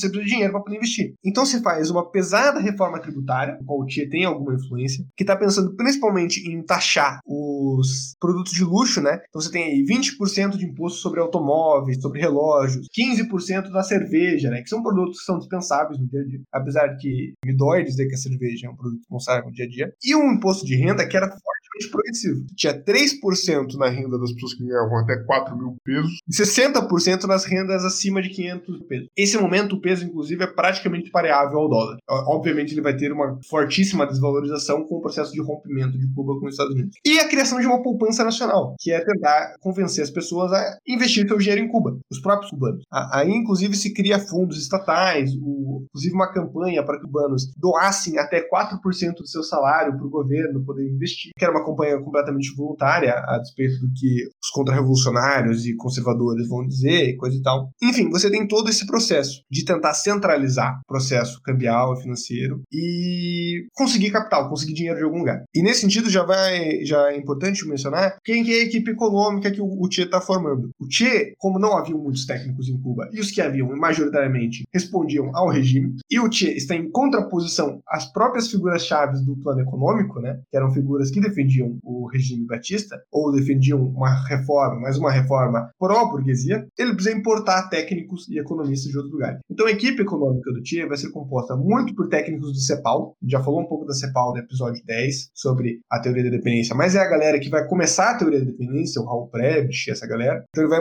importar vários técnicos dessa galera, que tem uma perspectiva reformista popular, digamos assim, né? que é muito similar ao que o Celso Furtado vai propor no Brasil, e muitas teses que o PT vai é, dar uma repaginada para apresentar hoje, no, no, século, final do século XX, né? E também vai trazer técnicos marxistas e comunistas da América Latina em geral. Pouquíssimas pessoas da equipe econômica do Che eram efetivamente economistas cubanos. Ele, inclusive, falava da importância de fundar uma escola de economia em Cuba. E por que, que eu, eu digo que é importante fazer isso? Porque enquanto o Che está numa disputa com economistas tradicionais cubanos, também existe uma disputa dentro do, da própria equipe econômica dele, que depois vai ser a equipe econômica da Jusceplan e vai ser a equipe econômica do Ministério da, da Indústria, entre os cepalinos, que defendiam uma necessidade de uma, uma reforma dentro do capitalismo, mas uma reforma pesada de industrialização, e os marxistas que defendiam a mesma reforma pesada de industrialização, mas pensando de uma forma mais ampla. Porque enquanto os separinos falavam em investir em setores chaves, investir em setores que giravam rendimentos, setores que teriam capacidade de ser autossuficientes em algum momento, porque eles estão pensando ainda dentro do regime capitalista, então eles estão pensando em como? Em você dar benefícios tributários, ou mesmo fazer investimento direto, a mesmo fazer nacionalizações, estatizações, investir na indústria para que um dia ela possa caminhar por conta própria, ou seja, construir uma economia nacional forte, inclusive com um regime tributário que taxe produtos de luxo, um regime tributário que beneficie as exportações e taxe fortemente as importações, que exige inclusive um, um corte na carne do povo, né? que as pessoas consumam menos, para que haja maior poupança, para que haja maior investimento, mas ele está pensando em investimentos dentro desse regime, que é mais ou menos que o PT propõe. Não só o PT, na verdade, o PSDB do FHC propõe a mesma coisa. A saída da Ford, inclusive, é um belíssimo exemplo de como isso está errado, brutalmente errado, é, sem uma necessária transição socialista. O que você tem na saída da Ford do Brasil é basicamente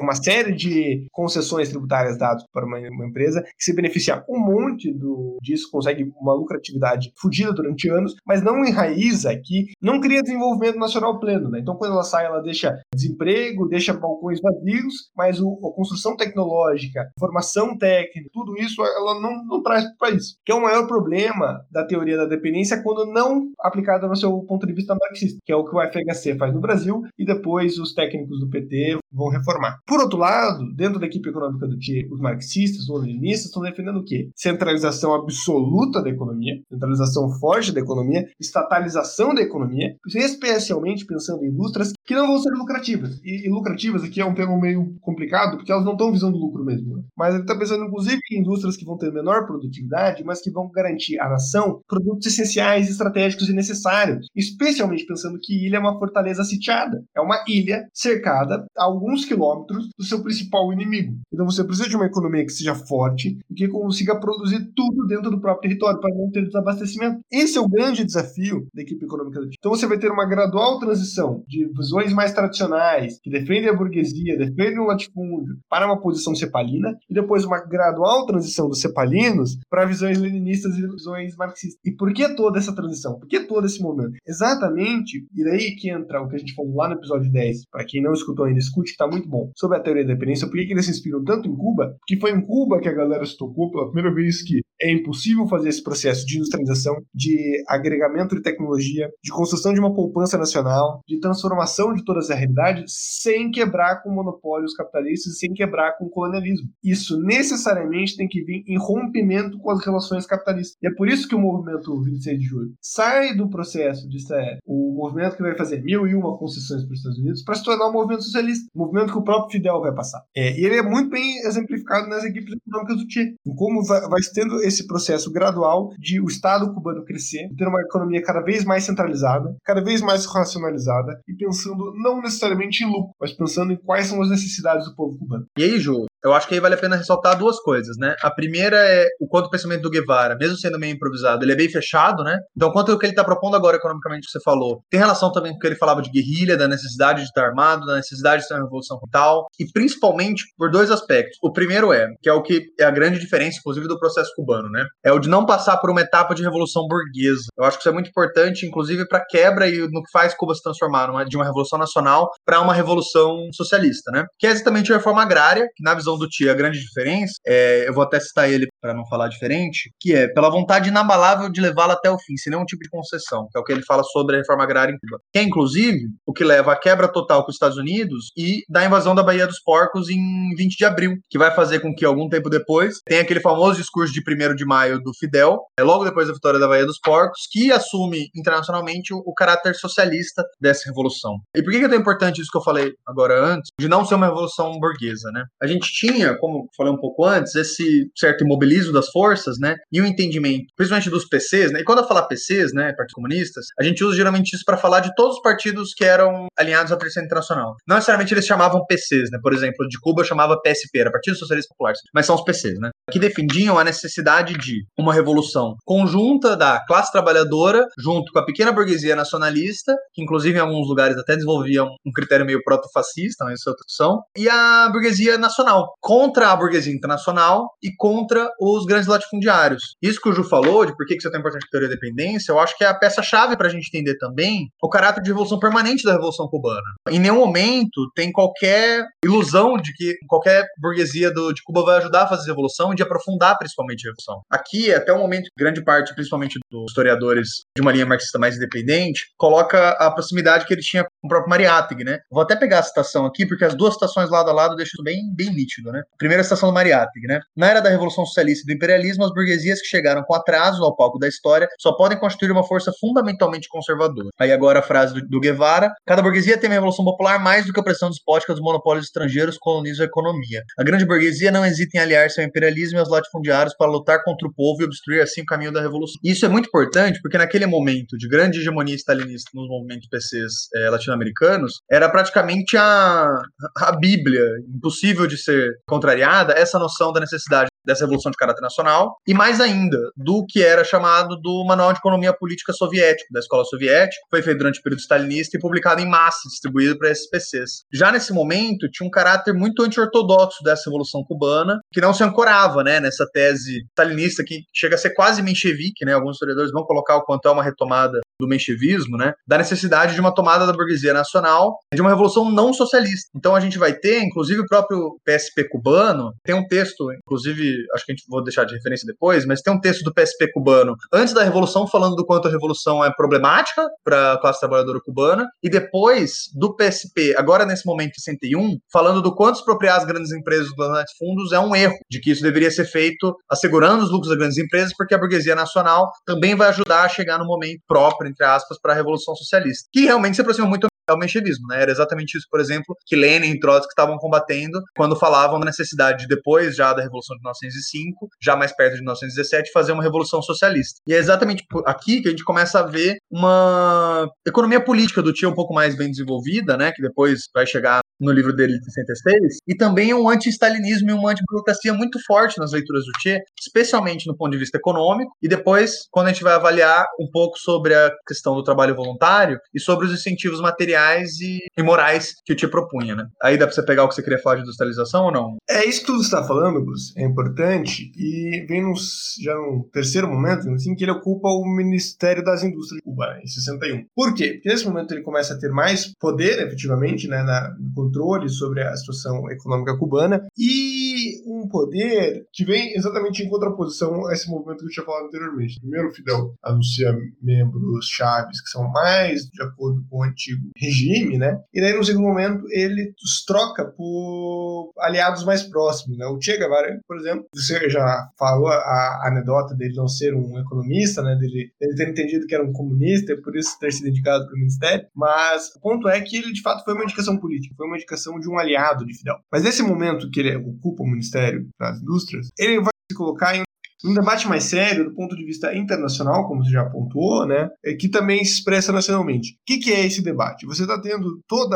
o socialismo real existente, o debate sobre essa reforma, né? A desestalinização está atorando pau, né? Que é uma desestalinização do ponto de vista política e cultural, né? Mas não muito econômica. Mas mesmo no campo econômico está havendo um processo de aceleração de reformas que já vinham do período anterior, que vão, vão ser apelidadas do leste europeu de libermanismo, em homenagem a um dos autores econômicos período, que é o Lieberman, defende basicamente um retorno a alguns elementos capitalistas. O debate que está sendo feito é de aproximar o socialismo real existente da União Soviética e das suas, dos seus estados fantoches ao socialismo iugoslávio, que é um socialismo que eles chamavam, né, os defensores do regime de autogestionário, mas os detratores do regime já chamavam desde aquela época de socialismo de mercado, né, que era basicamente o socialismo mantinha empresas capitalistas, mantinha inclusive empresas capitalistas de capital estrangeiro, que funcionavam num rígido sistema de controle estatal, então focado em planos quinquenais, coisa do gênero, tinha sua produtividade medida e incentivada por meio do lucro. Então, na, no resumo, ele era um capitalismo de Estado, como, por exemplo, Trotsky já vai colocar, apesar que eu acho que usar o capitalismo de Estado para se referenciar a todos esses processos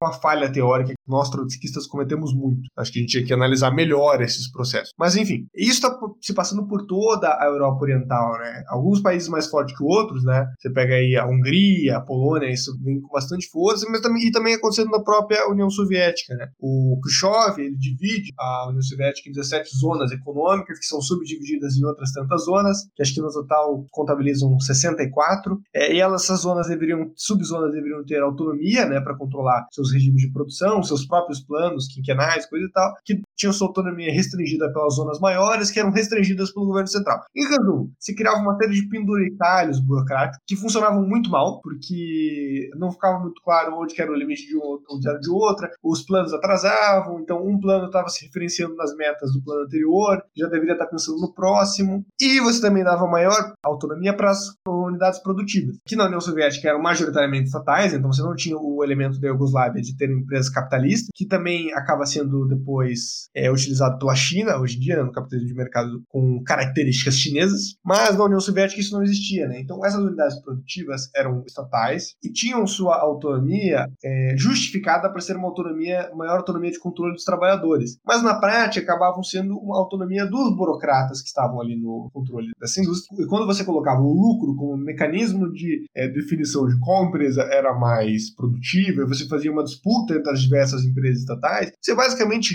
instituía o regime de mercado dentro do sistema estatal. Tem um autor francês, inclusive, o Bettelheim, que é um autor que acabou entrando em descrédito por fazer muita autocrítica, porque autocrítica de vez em quando é bom, autocrítica sempre significa que você errou todas as vezes. Era um autor que defendia nesse período histórico essas reformas que estavam se passando no leste europeu, né? Inclusive fazia isso referindo-se a um texto do Stalin, né? Que dizia em, acho que 52, salvo engano, que a Revolução Socialista não abolia as regras econômicas e, portanto, não abolia a regra do valor. Você falou um pouco atrás disso também que ah, o período Khrushchev, que é geralmente conhecido como desestalinização, ele na verdade foi um aceleramento de algumas políticas do Stalin, né? E eu acho que vale a pena colocar porque muito dos defensores atuais do Stalin colocam que na verdade seria um período completamente anti-stalinista, não sei o quê. E eu recomendo vocês a ler o, só o primeiro capítulo, se quiserem, de um livro do Stalin. Se eu não me engano, inclusive, é um, um livro também que o Batel tira várias de suas defesas, que logo no início do primeiro capítulo ele fala sobre a correspondência obrigatória entre as relações de produção e o caráter dos forças produtivas. E ele defende basicamente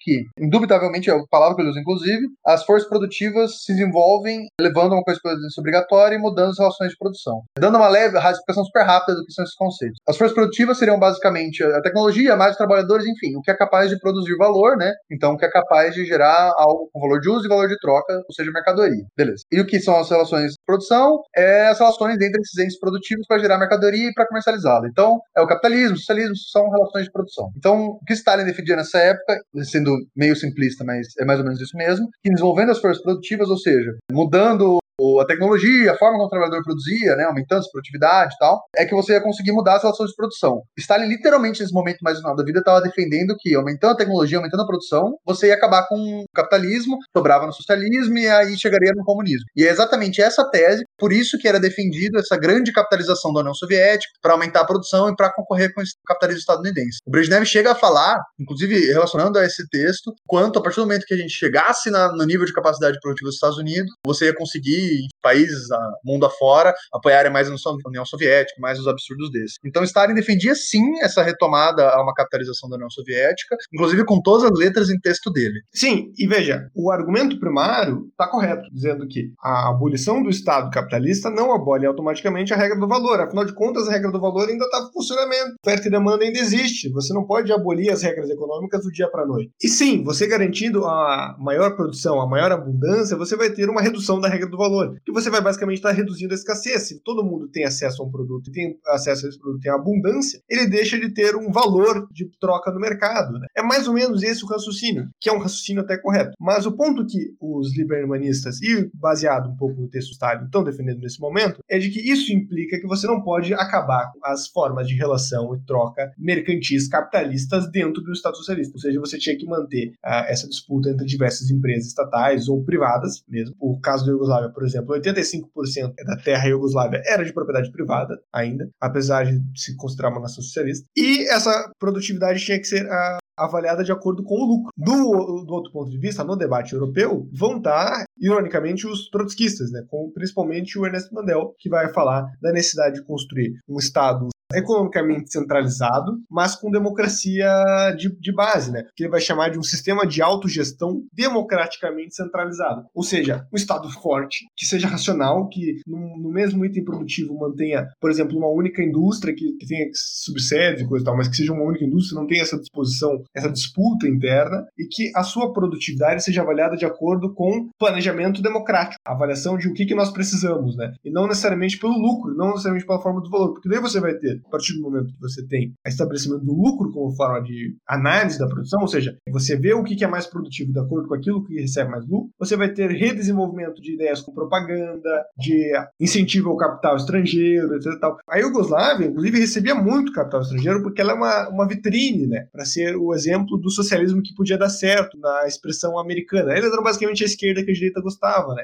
E esse debate todo vem para dentro da, de Cuba, obviamente. Até porque você citou lá no começo seria difícil dizer que o Che era um trotskista, e eu concordo absolutamente com isso. Ele se referia, referenciava ele como marxista-leninista, mas é importante a gente fazer essa avaliação de tradição, né? O que é uma tradição política, muito mais do que teoria, né? Porque se o marxismo-leninismo fosse uma teoria única, centrada, lógica, racional, com uma única interpretação, você não ia ter o PCB, o PCdoB, o PCR, é, tantos, só no Brasil, tantos PCs e quantos mais mundo afora, né? É, fazendo reivindicação de uma mesma tradição política com interpretações completamente diferentes da realidade. Né? Assim como o trotskismo não é um trotskismo, são trotskismos e tem tem outros várias formas de interpretar a política, o próprio maoísmo, né, que se, se coloca como ramo do marxismo-leninismo, mas é tão diferente do que se produz no marxismo-leninismo europeu ou na América, que é difícil dizer que é a mesma coisa, né? Enfim, diversas tradições políticas diferentes que têm essas diversas fusões. E dizer que o, o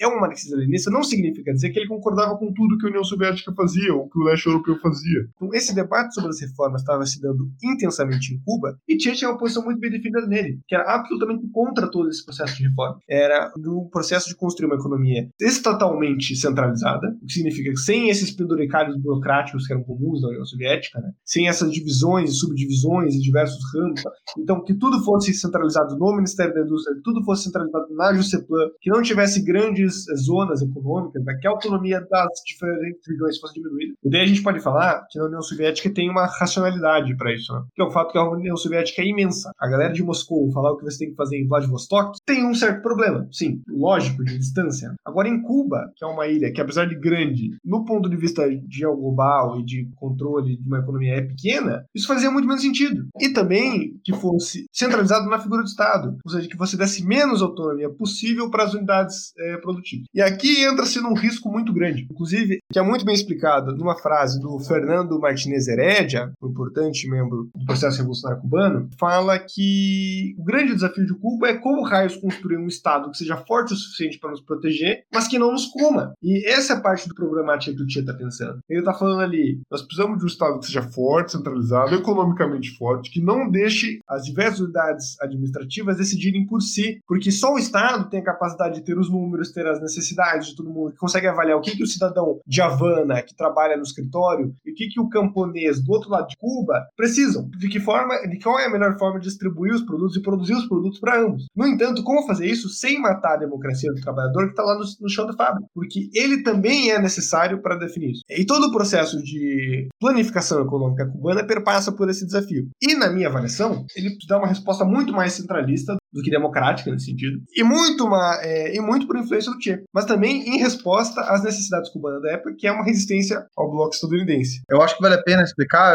que, apesar de ser tendência centralista, porque o próprio Mandel, que é um exemplo do democrata socialista, também defendia a centralização do plano estatal, né, da economia. E isso passa, na verdade, por uma recusa que os dois faziam, e que eu acho que vale a pena explicada, dessa ideia da lei do valor como lei objetiva. Stalin falava com todas as letras de que a lei do valor ela era tão real quanto uma lei natural, né? Tão material quanto. E a recusa dos dois vem exatamente de entender que a partir do momento que você controla as trocas dentro de um Estado, né, você também altera a lei do valor, né? Uma coisa que acho que é importante entender, no primeiro capítulo do Capital, né, quando Marx está falando de mercadoria e tal, um dos componentes da mercadoria é o valor de troca. E você não pode entender como forças produtivas diferentes quando você não tem um valor de troca, não tem a troca, não tem a mercadorização daquele produto. Então, por exemplo, se você, dentro de um, de um sistema de produção, pega uma cana que está sendo retirada, fermenta aquilo e faz um rum, e não tem nenhuma troca de valor entre isso, vai de uma usina, vai para um lugar para poder fermentar e depois transforma num rum, não é mercadoria entre esse processo. Você se transforma mercadoria naquele final. Então você não tem a valor de troca, não, a lei do valor não está interferindo naquela troca entre a usina, para o lugar onde vai fermentar, para o lugar que vai fazer o rum. Essa é a grande,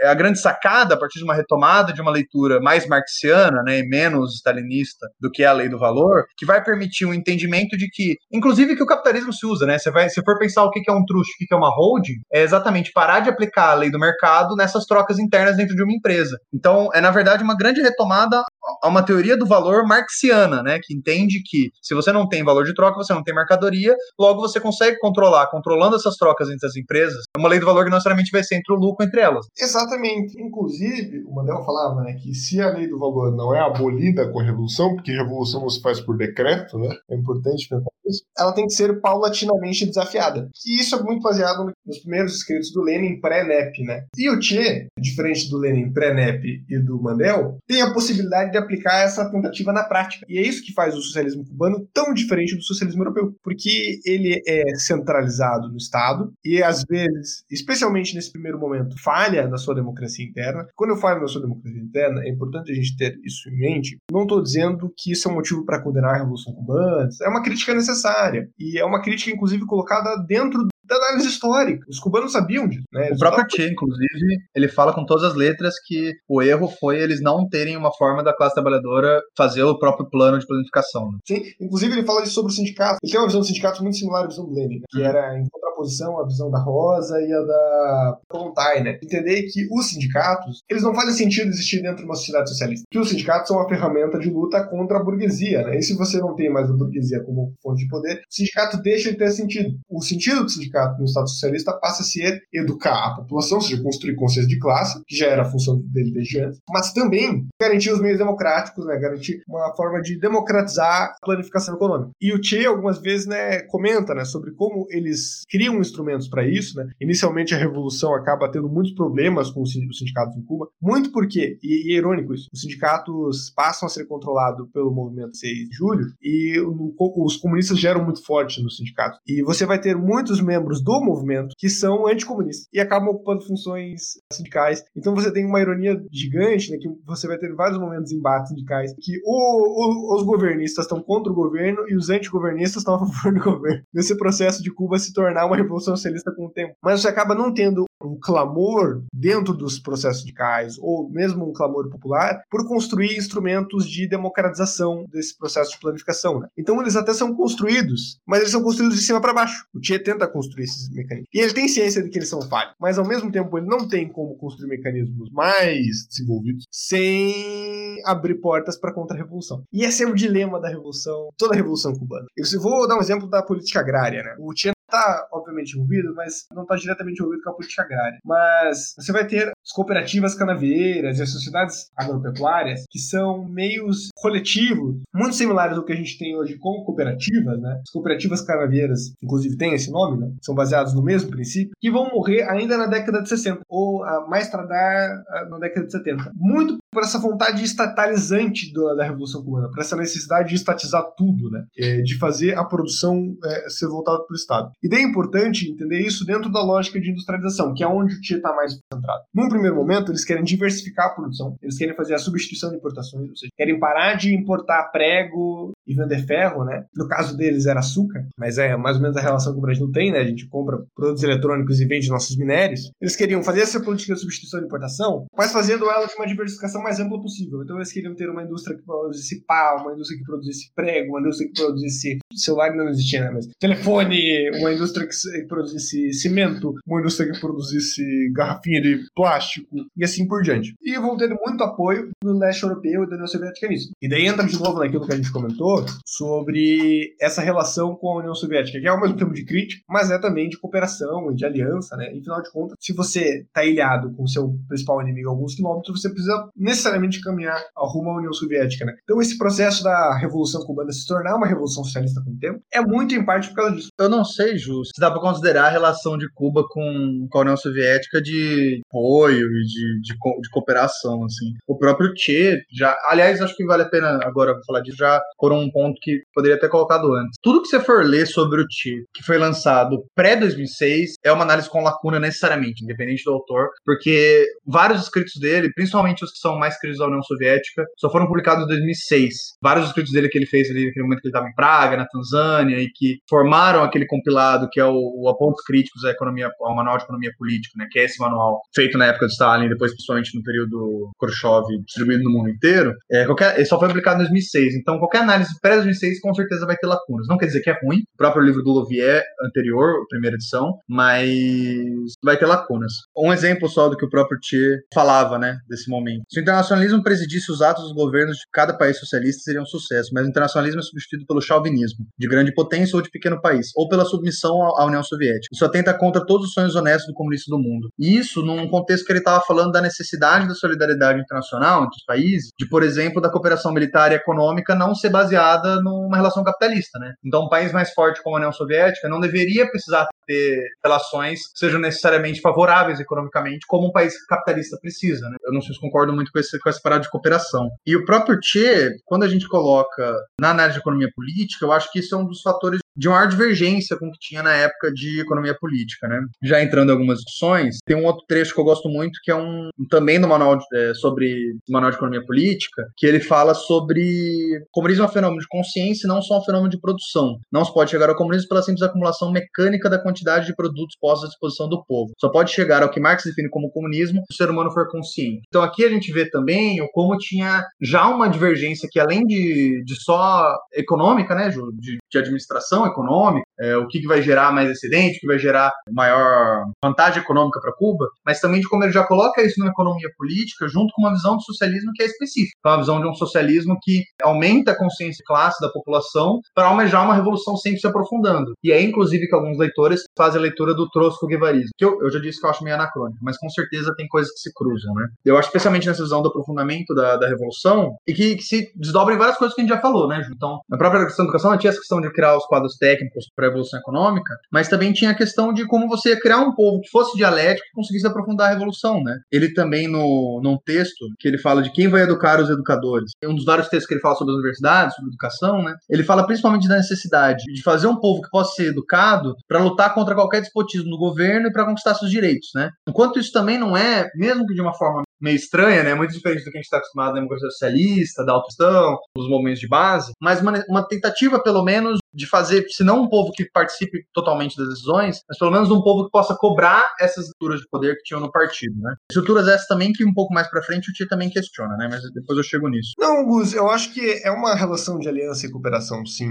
Eu não quero dizer que é uma relação de subalternidade, colonização. Eu acho que Cuba e a União Soviética e os demais estados do leste europeu trocavam como iguais. Cuba, é, a União Soviética se beneficiava da relação. Ela comprava o açúcar cubano porque precisava, que precisava para bater suas metas do plano quinquenal, que era de ter uma, um consumo médio de açúcar similar ao dos Estados Unidos. O que já fala um pouco sobre os problemas dos planos soviéticos. Mas era uma relação, sim, de cooperação, porque em vários momentos ele visita os países do leste europeu ou, ou outros países também que eram, já haviam transicionado para o socialismo, como por exemplo a China. Nesse país faz acordos que são muito benéficos para Cuba. A China, inclusive, ele consegue um acordo de um empréstimo que é para eles pagarem tipo, em 15 anos e sem juros, é, que é literalmente a maior bagatela que você pode conseguir na história. E daí eles fa vão fazer o acordo, né? Durante no texto, a equipe do Guevara coloca a expressão solidariedade socialista desinteressada, né? E os chineses reclamam, falam para tirar essa expressão, porque a, eles dizem que nossa solidariedade socialista não é desinteressada, é extremamente interessada. Nós temos extremo interesse que Cuba, como uma nação socialista, prospere onde ela está. Isso é muito importante para nossa geopolítica. Por isso que a gente faz um acordo que é muito benéfico para vocês, talvez não tanto para nós, mas que para nós é plenamente ok dentro da nossa estratégia. Então é uma relação eu comparo de cooperação e aliança, e não de subalternidade. E nessa relação de, de aliança e cooperação, como eu estava dizendo, ele vai conseguir diversos acordos e vai aumentar consideravelmente o parque industrial cubano. Só que daí você vai ter uma série de problemas nessa primeira é, incentivo industrializante da revolução. Alguns de ordem natural, como secas e furacões, mas também coisas mais de organização econômica mesmo. Você vai ter várias falta de insumos de matérias-primas, porque você está trazendo diversos maquinários é, delicados para produções de coisas que você não necessariamente produzia né? Então, tipo, você vai produzir prego, mas a tua produção de ferro é, bate a necessidade do componente necessário para produzir o prego. Cuba tinha uma produção mineral muito pequena na época. A produção dela era majoritariamente agrícola e majoritariamente de açúcar, né? Você vai ter o problema da falta dos técnicos, então você vai ter que importar engenheiros, químicos, toda essa galera você vai ter que importar até você construir um parque universitário que consiga formar cidadãos cubanos que se adequem às necessidades da revolução, né? Então, você vai. É, todos esses técnicos vêm da União Soviética, vêm da China, vêm do leste europeu. Você tem uma diminuição geral de salários e de produtividade. Todo o processo de reforma agrária acaba tendo um sério peso na política externa de exportações cubana, né? Então você vai ter diversos problemas nessa primeira política industrializante. Então você vai ter um segundo momento que o Guevara, digamos assim, vira uma curva, né? Modifica um pouco a política, que daí sim eu falei né, dessa centralização, desse fortalecimento estatal, até então ele está fazendo um debate com muitas pessoas dentro de Cuba, inclusive da própria equipe econômica que não concorda tanto com isso. A partir de que tem esses problemas, essa força estatalizante aumenta. E aí que eu falei, por exemplo, o, das cooperativas agrárias é um exemplo, né, que eles acabam se tornando a grande maioria delas em grandes estatais. E apesar de eu achar que há uma, um déficit democrático, isso não é,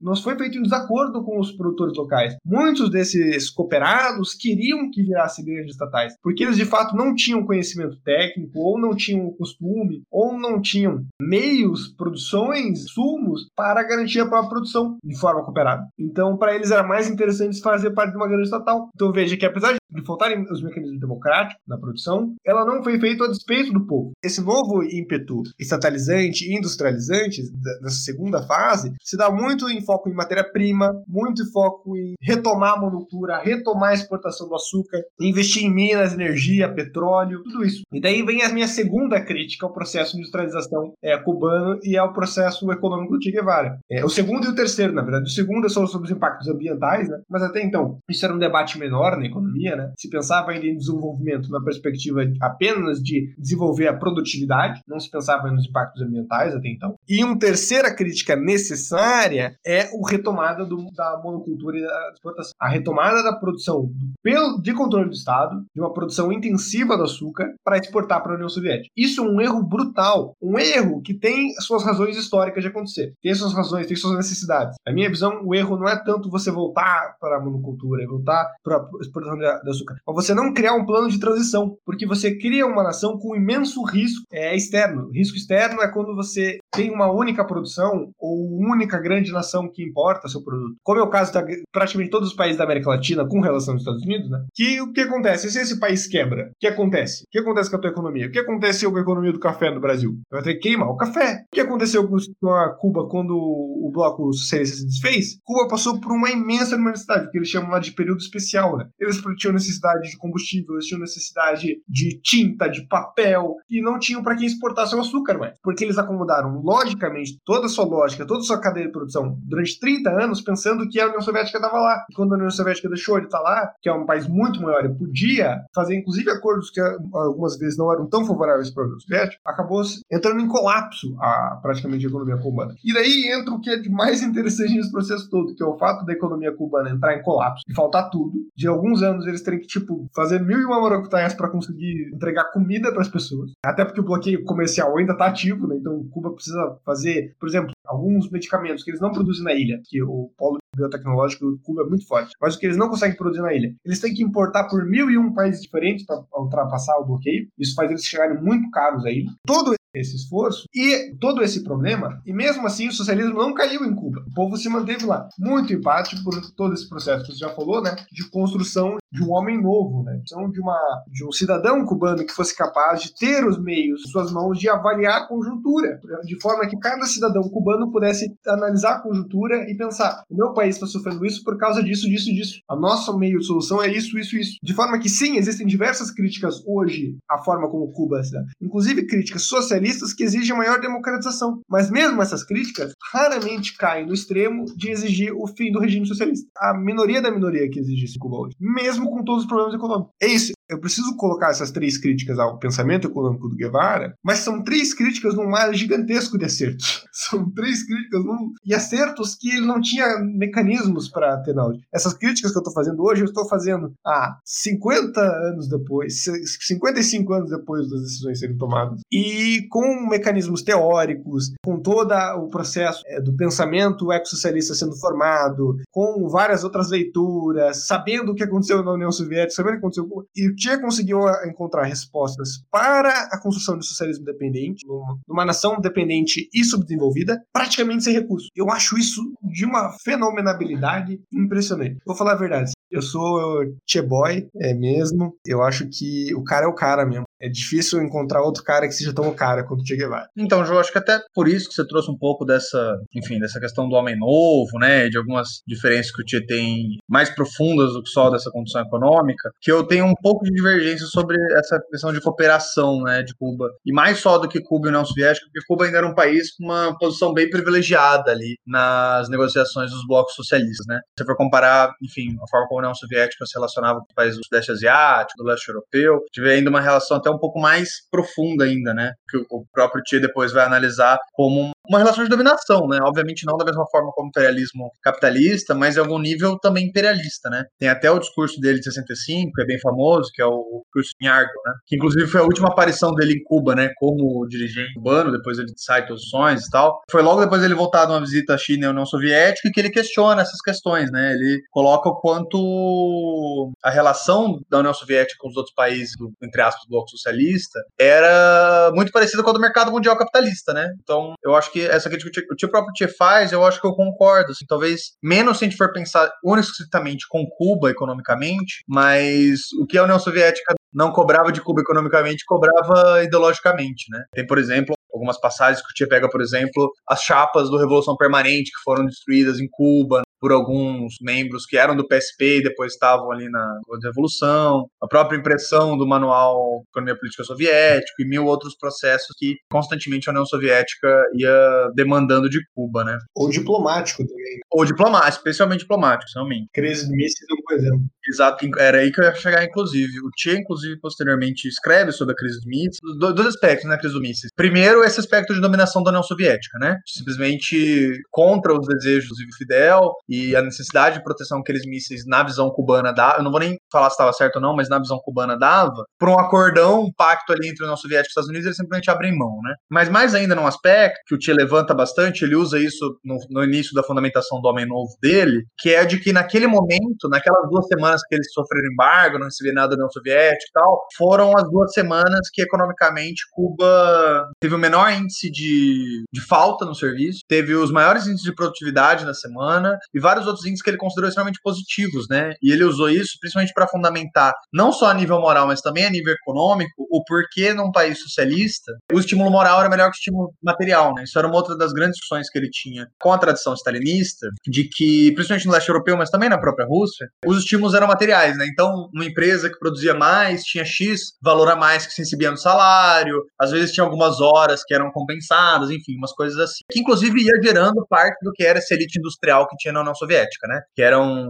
gestores, entre aspas, das indústrias que se mantinham durante décadas e iam recebendo, baseado na sua produção, vários benesses aí, vários direitos materiais, como era chamado no stalinismo, que não é muito diferente do que é uma empresa se dando bem dentro do capitalismo, né? E o Tia desenvolve a ideia de que os estímulos morais são melhores, né? Ele até chega a falar que os estímulos materiais não são completamente possíveis de ser ignorados no início da revolução, porque, enfim, os homens que estão lá ainda são pessoas capitalistas, né? Mas da necessidade de aos poucos trocando isso para estímulos morais, da necessidade de exercer uma boa produtividade, ser boa não necessariamente porque você vai ter um ganho material da forma como o individualismo capitalismo era pensado, mas sim um indivíduo socialista, né? E tem uma das grandes sacadas do Che, que muita gente questiona, mas eu acho que principalmente quando a gente vai pensar da, do ponto de vista do Che, é muito interessante, que é o trabalho voluntário, né? Que era um, a forma de você acabar, inclusive, com esse grande desemprego que você falou, você diminuía a jornada de trabalho distribuindo melhor, né? Então as pessoas trabalhavam menos, mas trabalhavam mais postos. Só que isso fazia com que, na época de colheita principalmente, essa grande flutuação de desemprego que tinha gerava uma necessidade dos trabalhadores que já estavam trabalhando onde eles não trabalhavam antes de trabalhar mais ainda. Isso gerava um grande equilíbrio das horas trabalhadas. Então, o que o Tia pensou foi: a gente vai fazer, a partir de estímulos morais, que as pessoas trabalhem voluntariamente coleta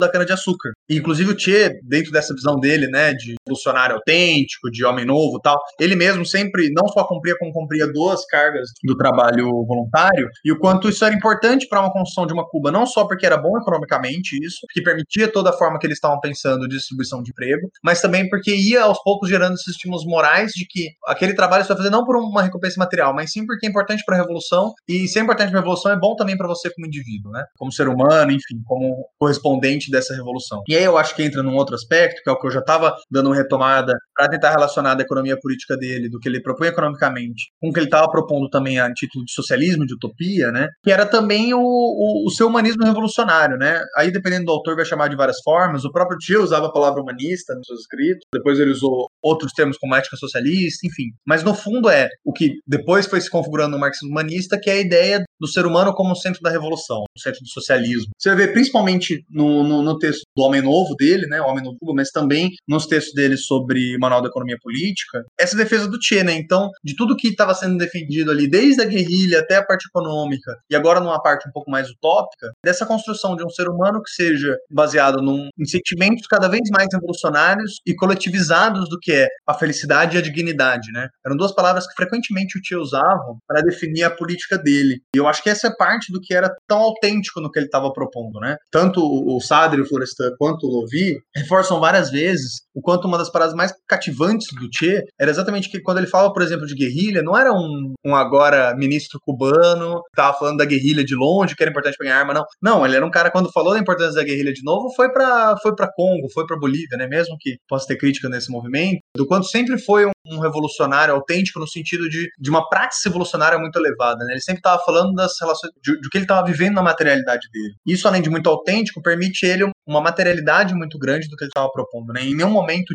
é utópico no sentido de estar tá propondo algo que não é material. Ele é sempre utópico no, no sentido de estar tá guiando a revolução para algo que ainda não rolou. Eu acho que isso é muito importante para entender esse pensamento do Che. E a ideia do homem novo é exatamente essa substituição de um homem capitalista, né? E aqui homem. Pode ter a crítica de ele estar tá falando homem, homem masculino, né? Mas também acho que não tinha tantas discussões de linguagem para a gente entender o quanto era importante isso. Acho que tem a crítica, mas também tem que entender que nesse momento o homem também era uma linguagem do ser humano, né? Não só de homem masculino. Por uma substituição de homem socialista. E o quanto isso é uma das grandes lacunas do socialismo, não só latino-americano, mas mundial, né? Eu acho que é uma coisa que a gente falou muito quando a gente falou do Mariátegui, né, no último episódio, que é dessa construção heróica, né, da criação heróica do socialismo, do que leva uma pessoa a se organizar e gastar a vida para essa revolução, né? E tudo isso são aspectos que o Tchê busca abordar, e mais do que isso, o que faz uma pessoa se organizar, primeira coisa. Duas, gastar sua vida para a revolução, né? Com chance de morrer na guerrilha, com chance de passar fome, frio nas florestas cubanas, e ainda mais do que isso, depois de uma revolução socialista. Não só lutar para que aquela revolução se aprofunde no seu país, mas também para continuar na internacionalização dessa revolução. Esses são os dois aspectos que o Tio vai querer buscar quando ele está falando do homem novo. E aí todos esses aspectos que eu estava colocando antes, do antiburocratismo do Che, do anti-stalinismo do Che, vão se somando também a essa ideia dele de homem novo e a ideia dele de internacionalismo proletário. E o que é esse internacionalismo proletário? Por que ele é tão importante? Para entender também essa ideia do homem novo Primeiro, para isso, acho que a gente tem que entender o que é o internacionalismo marxiano, que mais do que qualquer outra coisa, é uma das bases da economia política marxista, né? Que é, em resumo, o entendimento de que, dentro de tudo que a gente estava discutindo da teoria da, da, ideia de mercadoria, da lei do valor, um país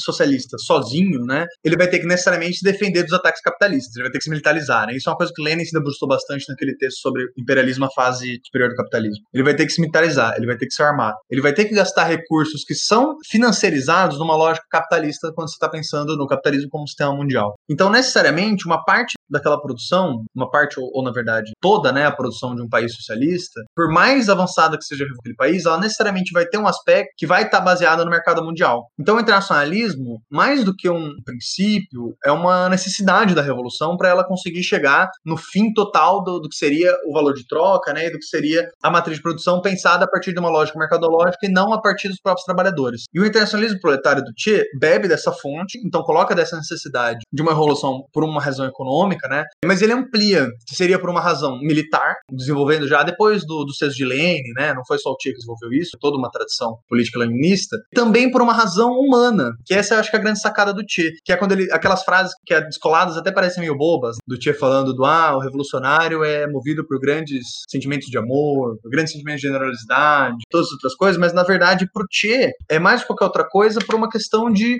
desenvolver um ser humano que seja necessariamente revolucionário. Então, quando ele vai falar, por exemplo, do, do que vai ser uma revolução no Vietnã, né, e da importância dessa revolução, ou da própria revolução cubana, para conseguir dar esses passos para ser uma força motriz da revolução na, na, América Latina. Esse amor revolucionário que o Tia está propondo, ele não é um amor cristão, né, de ah, ame independentemente do que aconteça, né, inexoravelmente, não é essa questão, mas sim um amor material, né, um amor de classe, um amor de união, assim como o próprio humanismo dele. O valor à vida, o valor à, à dignidade, à felicidade, todas as características que o Tia vai colocando no Homem Novo, em nenhum momento ela é idealizada, ela é sempre material.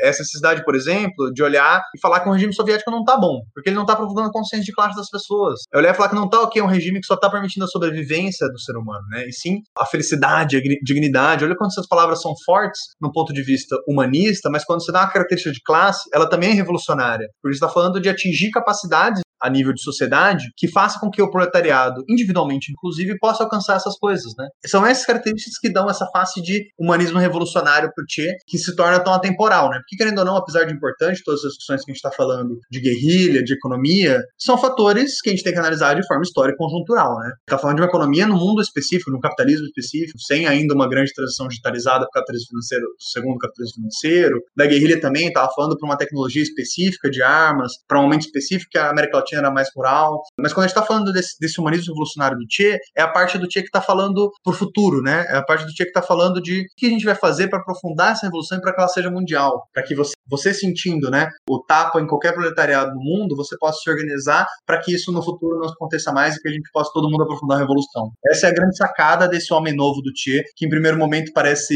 meio bobo, né? Falando de amor, falando de generosidade, mas na verdade é falando de demandas materiais, econômicas, militares humanas do proletariado cubano internacional. É uma coisa, inclusive, que é muito trazida nessas polêmicas sobre o Che, né? Sobre onde se localizaria Che na Revolução, entre as diversas correntes, e tal, que Che fazia bastante elogios também à Coreia do Norte, nesse sentido de ter um povo entregue à Revolução, né? de ter um, um processo de, de revolução construído por, por, um espírito de vontade muito forte, né? Não à toa, eu diria que são os processos socialistas que sobrevivem hoje, né? Cuba, Vietnã, Coreia do Norte, são com exceção, talvez, acho que a única exceção que pode se colocar é a China, e tudo bem que o processo da China tem influência no Vietnã e na Coreia do Norte, né? Mas são os processos que sobreviveram a, ao fim do bloco soviético. São exatamente os processos que conseguiram construir uma, uma relação com o seu povo tão forte, e daí eu volto a colocar aquilo sobre que a gente colocou na época da na, na hora de falar da guerrilha, né? Da importância de você ter o povo e você ter as armas. E tiveram um povo tão arregado, tão defesa do processo revolucionário, sobrevivendo os maiores problemas materiais que sobreviveram ao isolamento diplomático, como, por exemplo, no caso do Vietnã, sobreviveram a contradições extremas, como, por exemplo, aceitar o FMI dentro do seu território, e conseguiram manter, por exemplo, uma educação extremamente arraigada aos princípios do socialismo, como, por exemplo, na Coreia do Norte, né,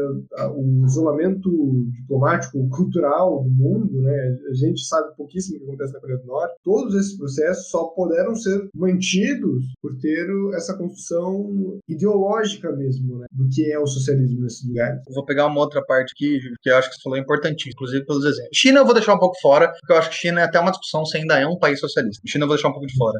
mas tanto Vietnã quanto a Coreia, é, mas tanto Vietnã quanto a Coreia quanto Cuba, eu acho que tem uma característica muito forte, muito próxima delas e que, inclusive, concordo muito com você, elas terem sobrevivido ao fim do bloco soviético, todos os outros não. Tem também uma característica de como eles lidaram com o período pós-retomada do poder, né? Todas elas, em maior ou menor grau, tiveram de fato o aprofundamento da revolução, que buscou, por exemplo, aquilo que a gente estava discutindo na economia, né? É, diminuir as relações mercadológicas dentro do país, é, de fato fizeram uma reforma agrária, de fato foram fazendo algumas revoluções dentro das disputas culturais que a União Soviética não fez, né, pelo menos parou de fazer depois da morte de Lenin. Tem até um trecho do Homem Novo do Che que é bem usado, quando se persegue a quimera, que consiste em querer construir o socialismo com as armas embotadas, herdadas do capitalismo, os bens do mercado com célula econômica, rentabilidade, interesse material individual como alavancas, corre-se o risco de entrar num beco sem saída. Isso logo quando ele estava explicando a necessidade de você ir criando mecanismos que vão se afastando da necessidade de incentivos materiais. Porque o que esses países têm em comum, que eu acho que foi a grande sacada de Cuba, mesmo que depois né, da morte do Che, em 69 até 80 e tantos, tenha tido uma decaída nisso, foi que realmente teve evoluções humanas em Cuba, né? E evoluções do que era a civilização humana em Cuba. Todos os termos, eu tô tentando não cair no anacronismo e usar o termo do Lovi, mas querendo ou não é isso, né? Apesar de, não que Cuba tenha solucionado, mas de fato Cuba enfrentou alguns dos problemas que são que já é a crise civilizatória do capitalismo mundial, né? Então, de fato, enfrentou a ideia de que, ah, você vai trabalhar porque você vai ganhar alguma coisa. Tá, mas essa coisa não necessariamente precisa ser um salário precificado no ponto de vista que a gente pensa no capitalismo. Até porque você não vai precisar de salário para comprar sua comida. Então, quando você vai fazendo todas essas inversões, você vai conseguindo avanços que não são só econômicos, mas são humanos, né? Quando você vai tendo várias gerações, Cuba ainda não é um país socialista perfeito, né? Muito menos um país comunista que tem abolido todas as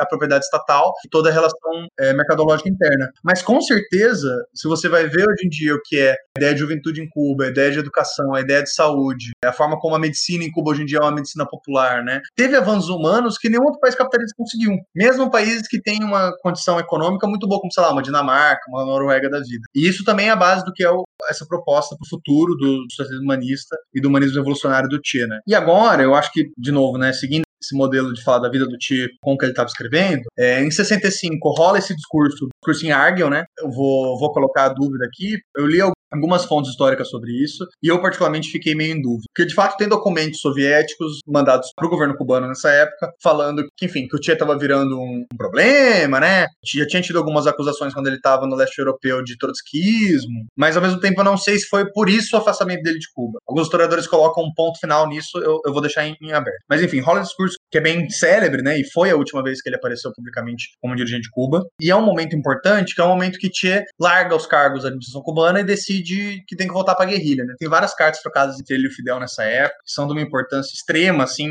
tanto a nível de entender os dois, quanto a nível de entender essa decisão do Che, né? E ele tinha acabado de passar de um tour na África e conheceu os textos do Fanon. Ele, inclusive, faz um pedido, né, para ser publicado em Cuba, um, um texto do Fanon, e ele conversa por muito tempo com a viúva do Fanon. Inclusive, é colocado algumas vezes o quanto o pensamento do Che e do Fanon são muito próximos em vários aspectos, de que seria, inclusive, a razão de por que ele escolheu ir pro Congo depois de Cuba, né? Tinha uma efervescência muito grande de alguns movimentos africanos, alguns movimentos já armados, né? E o Tia acho que era um, um bom lugar para começar uma nova frente e na África também, para ser o que era o processo que ele considerava em Cuba ser Congo, né? Dá errado Congo, eles perdem, o próprio Tia faz várias autocríticas de que ele não foi um bom auxiliador, ele não era o grande líder da guerrilha congolesa, e ele faz algumas críticas de como ele foi rígido demais, de como ele não soube dialogar, né? É frequente na biografia do Tia, inclusive, essa crítica de que ele era pouco flexível pessoalmente. É, tem aquela frase famosa dele, né? Endurecer sem perder a tenura, que ele fala das guerrilhas. E ele mesmo se critica falando disso, que ele fala que se endureceu demais nesse momento do Congo. Mas enfim, dá errado.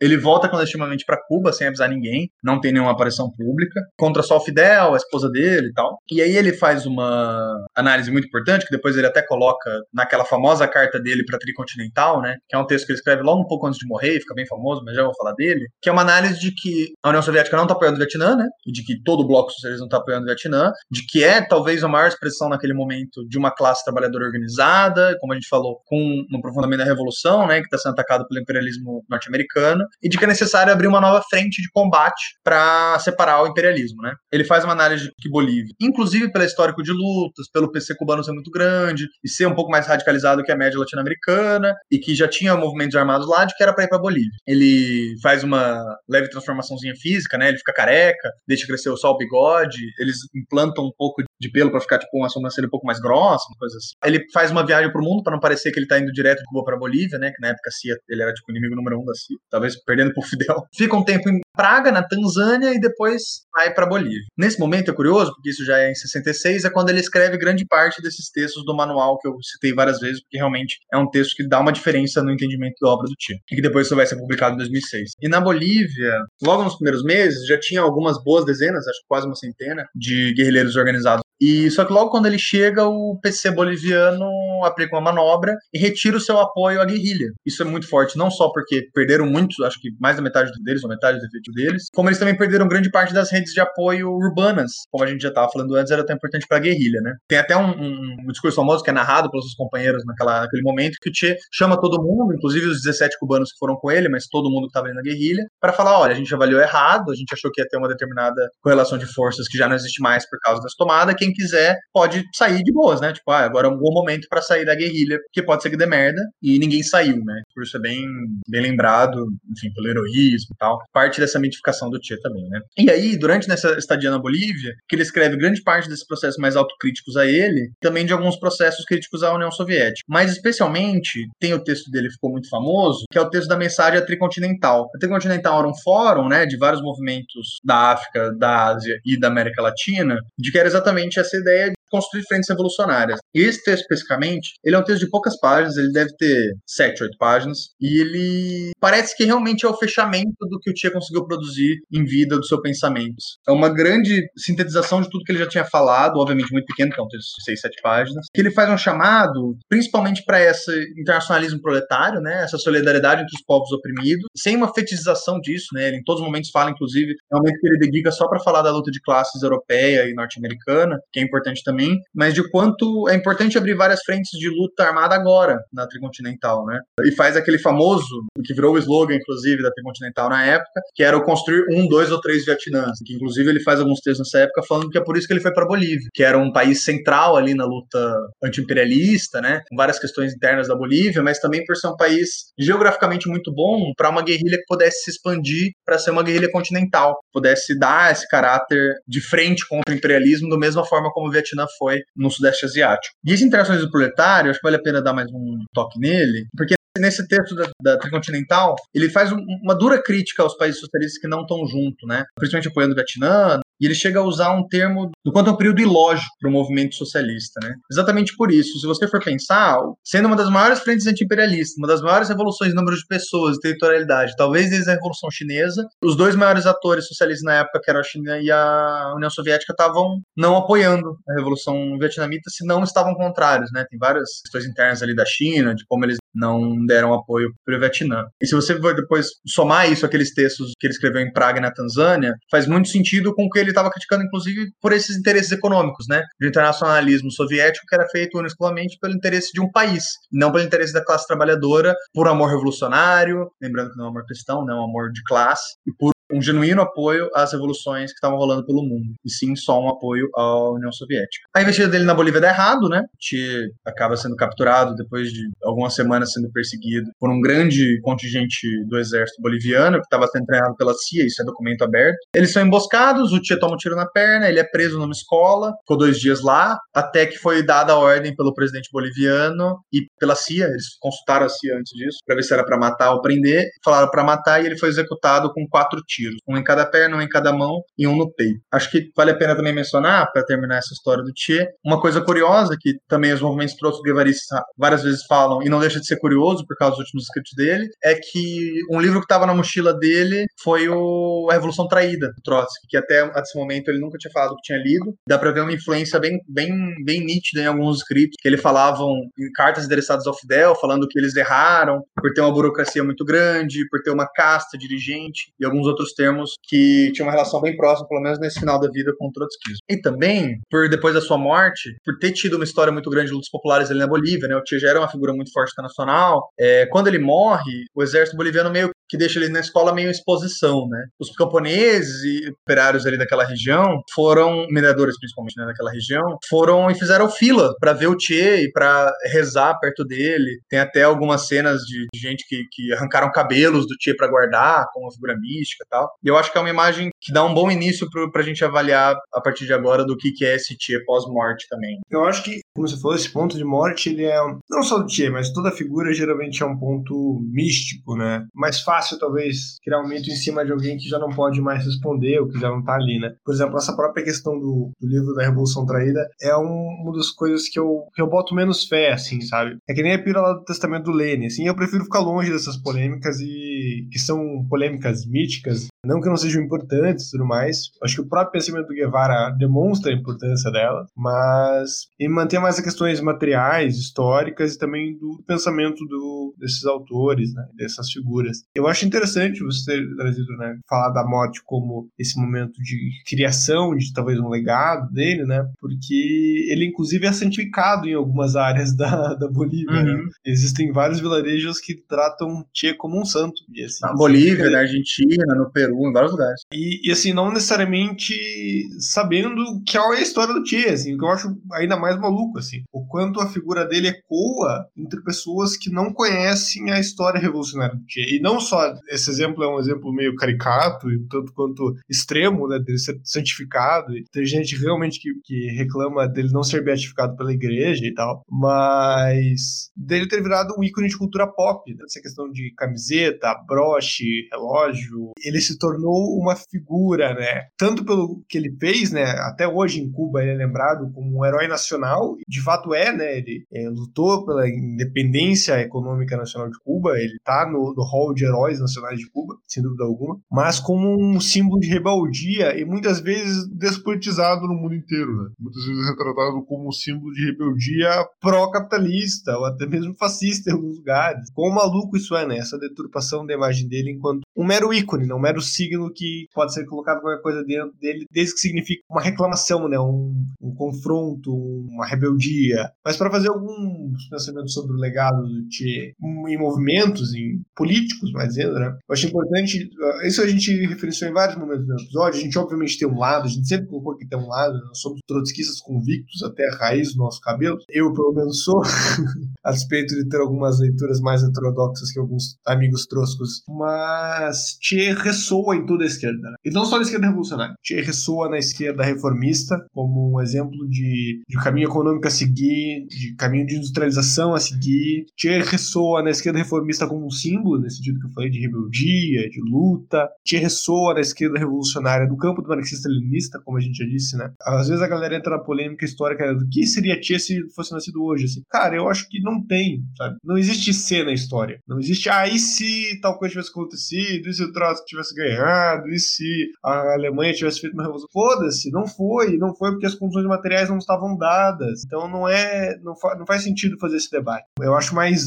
justo, mais honesto nós referenciarmos que eles, por autorreferência, não? o que as pessoas falavam de si no, no história. E o próprio Tia sempre falou que ele era um marxista-leninista, como todo partido cubano era, né? Mas é importante observar todo esse processo do Che como figura, né? Que era um jovem idealista, conhecendo marxista, que se torna marxista-leninista é, no meio da revolução, né? Convivendo nas relações diplomáticas com o socialismo realmente existente, que tinha diversas críticas, que o próprio é, marxismo-leninismo tem diversas facetas, né? Quando, por exemplo, as primeiros expurgos da União Soviética, os expurgados que vieram a ser chamados de trotskistas, né? Se auto se referenciavam como bolchevistas-leninistas né? Então, o que é esse marxismo-leninismo? O, o, que, que ele era na década de 20, o que, que ele era na década de 60, o que, que ele é hoje, né? Naquela mesma época, ele podia abranger alguém como Khrushchev, o Guevara e o Mao Tse-tung. Três figuras extremamente diferentes, com estratégias extremamente diferentes, com planos econômicos extremamente diferentes. E como movimentos da esquerda revolucionária contrários, majoritariamente trotskistas, época, também estão embalados nesse processo. Então, assim como você vai ter marxistas-leninistas que concordavam ou discordavam de Che, você vai ter trotskistas que concordavam e discordavam de Che. A gente deu o exemplo do Ernest Mandel, né, que defende o Che em alguns debates públicos, mas também tem os debates morenistas, né, especialmente no morenismo mais, mais cru, mais chulo, né, que é extremamente refratário aos processos latino-americanos, de Cuba, Nicarágua e tudo mais. Além deles, ainda ah, podemos citar outros movimentos, né, que não se enquadram nessa lógica de disputa ou se enquadram de forma, assim como o próprio Tia, de forma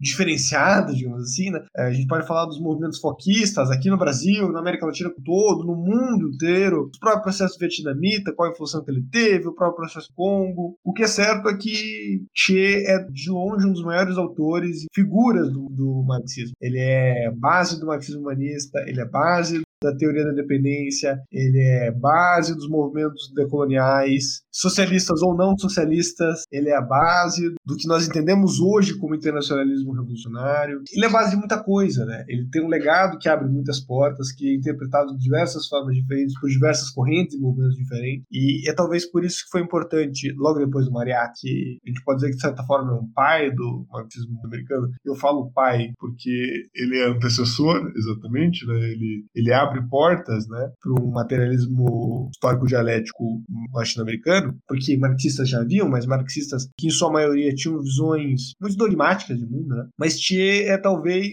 o, a figura né, do marxismo latino-americano, aquela figura que consegue condensar muita coisa nele mesmo. E eu não tenho dúvida que, independente de qual corrente, de qual organização, de qual grupo, de qual país a próxima revolução histórica, ou o próximo movimento de massas histórico, Che vai ser um autor fundamental, vai ser uma figura fundamental nesse movimento para compreender o futuro do socialismo, porque eu acho que é isso. O tem muito de presente, tem muito de passado e tem muito de futuro. Eu acho que tem duas características, Ju, que ajudam muito o Che se manter nesse imaginário tão forte, assim, no latino-americano, mas no mundo inteiro, né? Se for analisar, por exemplo, maio de 68, que foi um momento de grande efervescência na Europa, a JCR francesa usava a cara do Che, manifestação de Londres também, em 69, enfim, vários movimentos europeus também usaram, nos Estados Unidos também, em grande parte do Sudeste Asiático, então assim, Che acabou sendo meio um, uma figura de totalidade, assim, no marxismo revolucionário ali dos anos 60, né. Eu acho que tem duas características nisso que, pelo menos para mim, quando eu fui ler Che de verdade, porque eu sempre tive também uma referência muito, muito mítica, assim, no Che, pensando em mim pessoalmente, né, tem duas características que eu acho que são muito fortes. Uma é a forma como ele dava com a vida, né, eu acho que esse fato de ser um, um humanista revolucionário, né, ele dá algumas críticas muito curiosas, assim. Ele, no mesmo texto que fala de amor revolucionário, da importância do amor, ele fala do quanto a importância do ódio de classe, né? E quando você vai ler algumas coisas dos diários de guerrilha dele, uma biografia dele, com frequência isso é confrontado, né? Tem aquela passagem que é muito. A galera de direito usa muito para falar que ele é um sanguinário e tal, porque os primeiros espiões que eles pegam, quando eles estavam ainda em Serra Maestra, os primeiros espiões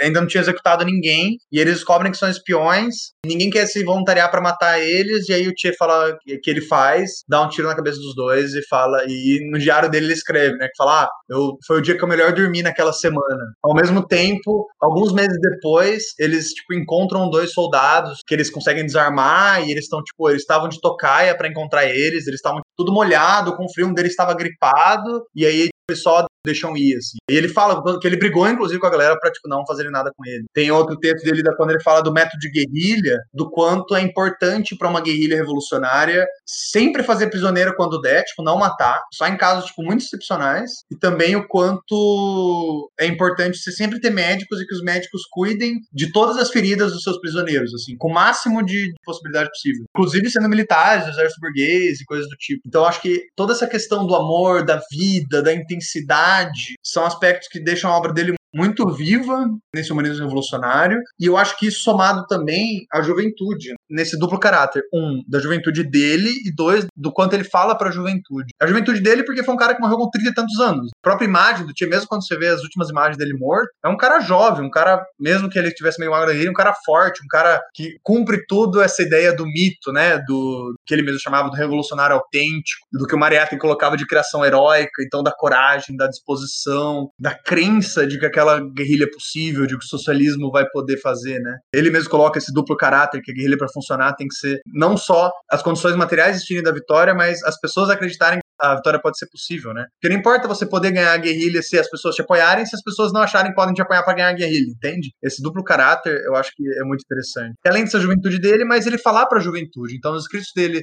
sobre a universidade popular, sobre uh, o que a juventude deve fazer, né? É sempre isso, né? Dos novos humanos pós-revolução que vão poder ser os realmente revolucionários do mundo, né? Então, que ele fala do, ah, ser jovem e não ser revolucionário é uma, uma tradição biológica. Ou quando ele, mais no final, quando ele tá saindo de Cuba já, ele faz uma carta para a juventude, depois faz uma, uma, palestra na Universidade de Havana, reclamando quanto a juventude tá dócil com, com o próprio partido cubano, assim, do quanto para você ser jovem você devia quebrar todos os formalismos que ele mesmo estava colocando naquele espaço, sabe? E o quanto essa rebeldia, esse mito do, do revolucionário vai se autorreferenciando, assim. E muitas vezes você nunca leu uma linha do Che, mas você sabe o, o que aquela figura significa. Qualquer pessoa na América Latina, quando vê uma foto do Che numa manifestação, sabe o que significa aquela foto do Che. Mesmo que pode ser uma visão meio conturbada, e como você falou, muitos lados do marxismo podem reivindicar, mas ele tem essa figura do revolucionário, do rebelde, que não aceita é, qualquer formalismo, né? Não à toa que a grande reivindicação do Che veio ali pós-67, pós a morte dele, nos movimentos 68 e depois 73 e 75. Foram os grandes movimentos que eram não só contrários ao capitalismo, porque eram movimentos marxistas anticapitalistas, né? Mais marxistas anticapitalistas também, mas também movimentos contra a burocracia soviética, né? Então, o exemplo da JCE, JCE que é um exemplo comum na França, que foi em maio de 68, né? Que inclusive é quando os movimentos trotskistas, o Quarto Internacional, começam a aderir os movimentos antirracistas, indigenistas, feministas, como movimentos anticapitalistas, eram movimentos também que queriam essa rebeldia contra a burocracia soviética, contra toda essa teve do, do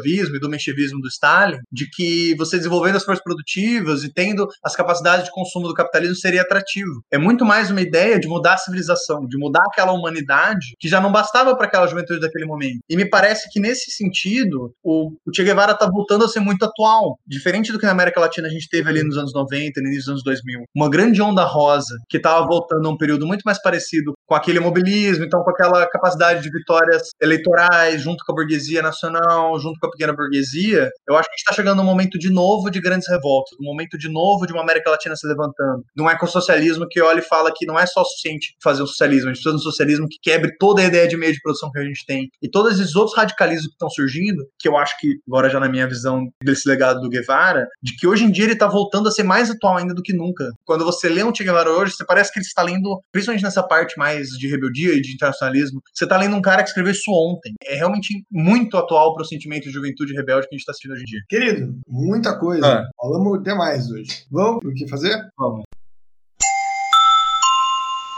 Bom, gente, o que fazer de hoje, ele segue o bordão clássico, mas ele vai ter uma terceira parte. A gente sempre fala estude, se organize, mas quando eu estava lendo os textos sobre guerrilha do time, me bateu uma coisa. Eu acho que nos falta muito hoje, especialmente quando a gente faz esse chamado para ação, né? A gente fala estude, estude, estude, receba, leia. Essa é uma posição passiva, né? Eu acho que nos falta muito, talvez, uma posição mais ativa nisso, de compreender nossa realidade, compreender nossa conjuntura, compreender nossa, essa situação nacional, porque isso, a estratégia de guerrilha do Che é uma estratégia para Cuba da década de 60. O que, que vai vir no futuro? Qual é a estratégia para o Brasil de 2020, é, 2021 já, né? É, não sei, na verdade, e, e é, é, um incômodo meu, e eu espero que você que esteja nos ouvindo tenha esse incômodo quando eu te faço essa pergunta, que nos falta não só estudar, mas também criar. Foi também parte do que nos inspirou fazer esse podcast, colocar ideias no papel, falar sobre coisas, pensar coisas novas e pensar como fazer, pensar a nossa realidade. Eu acho que isso nos falta bastante. Fazer de hoje é estude, estude Che Guevara, estude os debates sobre Che Guevara, não fique nessa posição de ver o Tia só com uma figura de um cartaz e tudo mais. Enfim, como uma pessoa que produziu, que pensou, que debateu, mas também se organize. Acho que talvez o Guevara deu o maior exemplo de como a luta é necessária, como qualquer pessoa, por menor que seja, é relevantíssima para a revolução e como esse papel que nós temos, nós, pessoas organizadas de vanguarda, porque é o que nós somos, somos uma vanguarda revolucionária, temos em construir um processo maior, né? Que o processo não é só nosso, não é ou melhor, não é nosso rol, né? É um processo coletivo, né? Mas de como nós temos uma posição muito peculiar nesse processo. Então, é o que a gente sempre fala no podcast, mas é busque se organizar, busque fazer a luta concreta, busque um coletivo, um grupo, faça o seu grupo de estudos, organize seu podcast, seu canal de YouTube, faça, sei lá, um movimento para uma ação específica, um movimento, um movimento estudantil, é, sindicato, se organize, encontre uma forma de lutar. E por terceiro, né, isso que eu falei no começo, criem. E é foda falar dessa forma, mas é isso, né? Esse socialismo como criação heróica, que a gente falou lá no episódio do Mariatti, e de certa forma o Che Guevara foi o maior exemplo de um socialismo como criação heróica, ele hoje depende de nós. E é duro se colocar nessa posição, mas Che Guevara não, não seria Che Guevara se ele não tivesse algum momento olhado para a realidade dele e falado: cara, alguém precisa fazer a porra desse negócio, então eu vou lá e vou fazer a porra desse negócio. Então, enquanto a gente olhar para a gente falar, nós somos ninguém, nós somos é, irrelevantes, então eu não vou ir lá e fazer o negócio, porque alguém melhor que eu vai lá e fazer o negócio, o negócio não vai ser feito, porque depende desse estímulo, depende de nós sermos o primeiro homem novo, ou a primeira mulher nova, o primeiro ser humano novo, porque enquanto nós não formos, não tem como nós construirmos as relações materiais que vão permitir essa humanidade nova surgir. Criem, vão à luta e leiam Che Guevara, que é maravilhoso. Eu acho que você falou grande parte, Ju. Eu, principalmente essa terceira parte, eu acho que eu não tinha pensado ainda, mas tinha falado muita coisa boa, assim, mas provavelmente grande parte do que ele propõe, você vai conseguir achar os lugares, até atualizações, discussões tal. Eu acho que se eu fosse falar uma coisa de sentimento, de criação heróica do Che, que a gente deve levar para nossa vida todos os dias, sejam mais revolucionários autênticos, sejam... O Fidel tem um discurso, logo quando ele recebeu a foto do Che morto, que ele logo convoca um discurso, e ele fala disso, né? Quem que é Che, né? O que é esse Che? Se você um dia estivesse perguntando, né? Como você quer que o seu filho seja, você quer que ele seja como Che. Essas palavras do Fidel. E eu acho que é isso, sim. E não é falar que o Che não tem problema, não tem defeito, não tem um monte de erro, não é isso. Mas essa visão do Che de ser um exemplo, de ir lá e fazer, eu acho que é essa característica do Che que não sei se alguém já na história conseguiu ter igual. Eu acho que é isso que a gente pode levar pra gente todos os nossos dias, assim. Sejamos mais revolucionários autênticos como o Che. É isso. Então é isso, pessoal. Tchau, tchau. É isso aí. Esse então foi o nosso episódio sobre Che Guevara. A gente agora vai ter, como sempre, né, as tradicionais conexões, as referências e indicações do episódio. E aguarde aí que vai sair muito episódio ainda sobre pensadores e pensadoras latino-americanas que vão agregar bastante pra gente nessa discussão do marxismo latino-americano. É isso aí, um beijo para vocês. E lembrando, não importa quantas placas digam que o caminho certo é para direita, o caminho certo é sempre para a esquerda. Um beijo. Você poderá fazer as seguintes conexões. Eu vou começar com o livro do Lovi, do Michel Lovi, né? Que é O Pensamento de Che Guevara. Essa edição ele escreve antes de 2006. Então, antes de ser liberado todos os textos do Pontos Críticos sobre o Manual de Economia Política. E depois ele faz uma outra edição junto com o Oliver Bezanceno, chama Che Guevara, uma chama que continua ardendo. Ambas são bem parecidas, na verdade. A diferença é que isso, essa segunda ela é feita depois de 2006, então ela adiciona alguns outros elementos. E ela é um pouco mais narrativa em alguns momentos que eu achei que ficou mais fácil de ler. Talvez te ajude. Algumas situações que eu falei hoje eu tirei desse livro eu vou indicar também dois textos separados que eu acho fácil de ler, que é a Mensagem à Tricontinental, que é aquele texto de 67 que ele escreve ainda na Bolívia, né? Que eu falei no final. E também o Guerra de Guerrilhas, um método. Esse texto, na verdade, ele é bem grande. Quem tiver saco de ler inteiro, é muito bom. Mas tem uma versão reduzida, que o Lovi fez um recorte, que ele colocou naquele O Marxismo na América Latina, uma antologia de 1909 aos dias atuais. Eu vou indicar especialmente essa versão porque ela tem tipo 10 páginas, é mais fácil de entender. Mas se quiser ler a obra inteira, vale muito a pena. Eu vou indicar também um livro que chama Che Guevara, que é daquela coleção de ciências sociais que o Florestan Fernandes coordena. Essa edição especificamente é o Sader, que selecionou os textos. Então tem comentários tanto do Sader quanto do Florestan. Ela também tem esse problema de ser antes de 2006, mas ela é bem interessante, ela pega vários aspectos do pensamento do Che que inclusive a gente mesmo não abordou tanto, né? Como que ele falava sobre partido, sobre teoria organizacional. Então é uma coletânea bem legal de você pegar. Por último, eu vou indicar uma biografia. Ela não é necessariamente marxista ou faz uma análise extremamente da teoria dele, né? Mas é chama Fidel e Tia, uma amizade revolucionária. Ele é um texto do Simon Hayden Henry. O que eu achei mais legal dela é, primeiro, que ela historicamente é bem precisa, e segundo, que ela é bem. Ela é quase um romance biográfico. Assim, não sei se dá para classificar dessa forma, literariamente, mas é a forma como eu me senti. Ela conta como se fosse um romance mesmo, então é bem gostoso de ler. Tem várias anedotas sobre a relação do Che e do Fidel Fidel, que é baseado em cartas entre eles e também em alguns depoimentos da galera que estava junto com eles. Então é um livro que, além de muito divertido, eu achei como fonte histórica ficou bem legal. Então eu vou indicar ele também. Minha primeira indicação é o livro Che Guevara e o Debate Econômico em Cuba, do Luiz Bernardo Péricas. Esse livro é sensacional, eu aprendi muitíssimo com ele. Ele me deu vários pontos para ir atrás de outras coisas também. A biografia dele é muito bem pesquisada, muito bom. E ele faz todo um debate sobre a situação, os debates que estão sendo ocorridos na, Europa, como que eles foram transferidos para Cuba, de que forma que eles vão sendo debatidos em Cuba, qual é a posição do Guevara, o que Guevara fez no governo, quais eram as situações anteriores de Cuba, críticas, apontamentos. É um livro sensacional. Minha segunda indicação, a gente falou né, que o Tia, como qualquer pessoa, era um ser humano normal, tinha defeitos, qualidades, mas a gente acabou não colocando isso e colocou praticamente nada da vida pessoal do Tia. Que, inclusive, é um costume que acho que todo lugar que eu falo do Tia, nunca se fala da vida dele como pessoa. Ele é sempre esse mito, né? Esse homem incrível, másculo, gostoso. Então, eu queria indicar um livro que eu só encontrei em inglês, que é o Remembering Che, My Life with Che Guevara, da Leida March, que foi a esposa dele. E é um livro muito legal, acho que nenhuma pessoa vai falar com tanto amor sobre o Che. E ao mesmo tempo falar sobre tantos problemas dele, de todos os níveis, assim, dele como pai, dele como esposo, dele como revolucionário, guerrilheiro. Então, eu achei o livro sensacional, assim, para humanizar o cara. Foi uma, uma leitura muito legal que eu tive, assim, eu queria que a gente tivesse, tipo, mais uma hora pra gente falar só sobre ele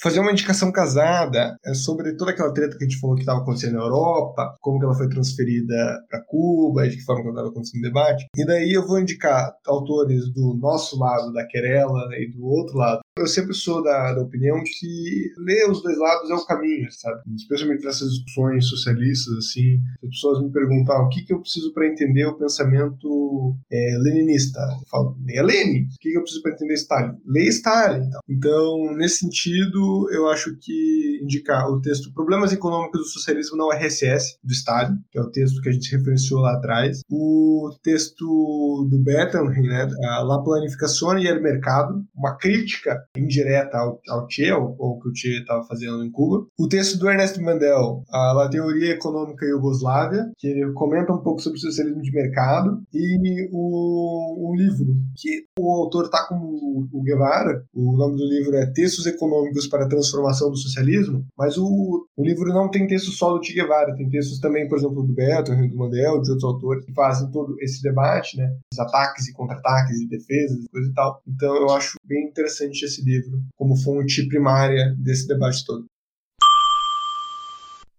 Minha quarta indicação vai ser O Homem e o Socialismo em Cuba, ou a versão que eu tenho aqui em inglês, Man and Socialism in Cuba, que é a carta do Guevara para o Carlos Quijano. É, eu achei ele bem legal, bem interessante. Acho que dá uma boa aprofundada nos textos de vocês, junto com os outros textos que a gente já indicou, que o Gustavo já indicou. Minha quinta indicação é um livro que eu infelizmente não tenho em PDF, não vou conseguir passar para vocês, mas eu encontrei ele numa sebo por 20 reais, inclusive acho que foi a minha compra bagatela do ano. É o Cuba no século XXI, Dilemas da Revolução. Ele é um texto de diversos artigos, foi organizado pelo Fábio Luiz Barbosa dos Santos, Joana Salem Vasconcelos e Fabiana Rita de Sotti. É uma equipe que acho que eles reuniram quase 30 pessoas, viajaram para Cuba, então ele reúne pesquisa acadêmica, entrevistas, conversas conversas, impressões pessoais. Todos os artigos são extremamente curtos, nenhum deles tem mais de 10 páginas. Respondem perguntas interessantes, vou dar uma lida aqui no sumário para vocês verem. O que é a revolução hoje? Por que a revolução não caiu? Cuba é uma democracia? Há censura em Cuba? Há machismo, homofobia e racismo em Cuba? Qual o lugar das cooperativas no socialismo cubano? E assim por diante. Todo o capítulo é uma resposta de uma dessas perguntas e é extremamente instrutivo sobre o que é a revolução cubana hoje. Recomendo muitíssimo. Editado pela editora Elefante. Adoro essa essa edição é capa, tudo. É muito bonitinho, mas é caro. É a minha última indicação, não tinha como deixar de ser, é a música que termina esse episódio. A versão do Carlos Peba, do Hasta Sempre Comandante, a música em homenagem ao camarada Che. Alimentadores da região.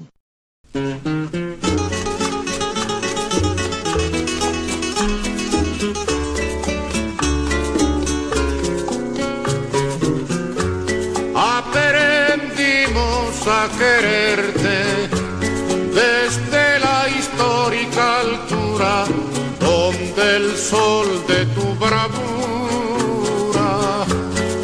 le puso cerco a la muerte.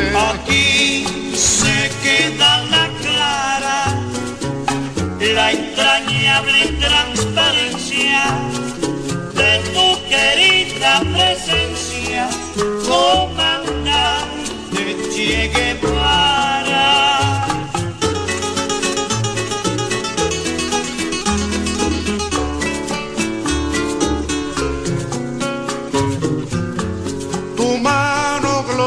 gloriosa y fuerte sobre la historia dispara cuando todo Santa Clara se despierta para verte. Aquí se queda la clara, la entrañable transparencia de tu querida presencia, comandante Che Guevara.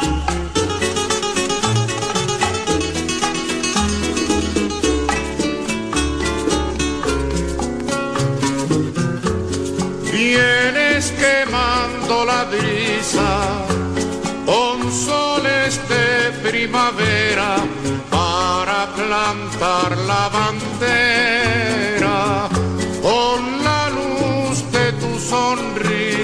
Aquí se queda la clara, la entrañable transparencia de tu querida presencia, comandante Che Guevara.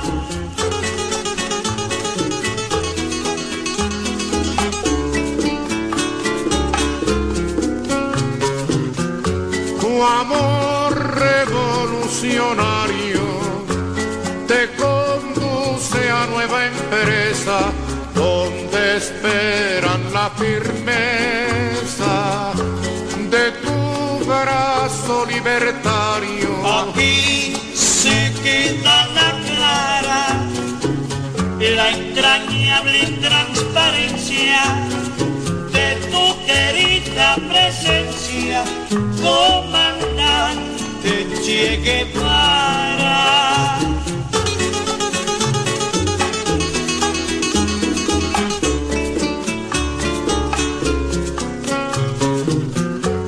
Seguiremos adelante, como junto a ti seguimos y con Fidel te decimos,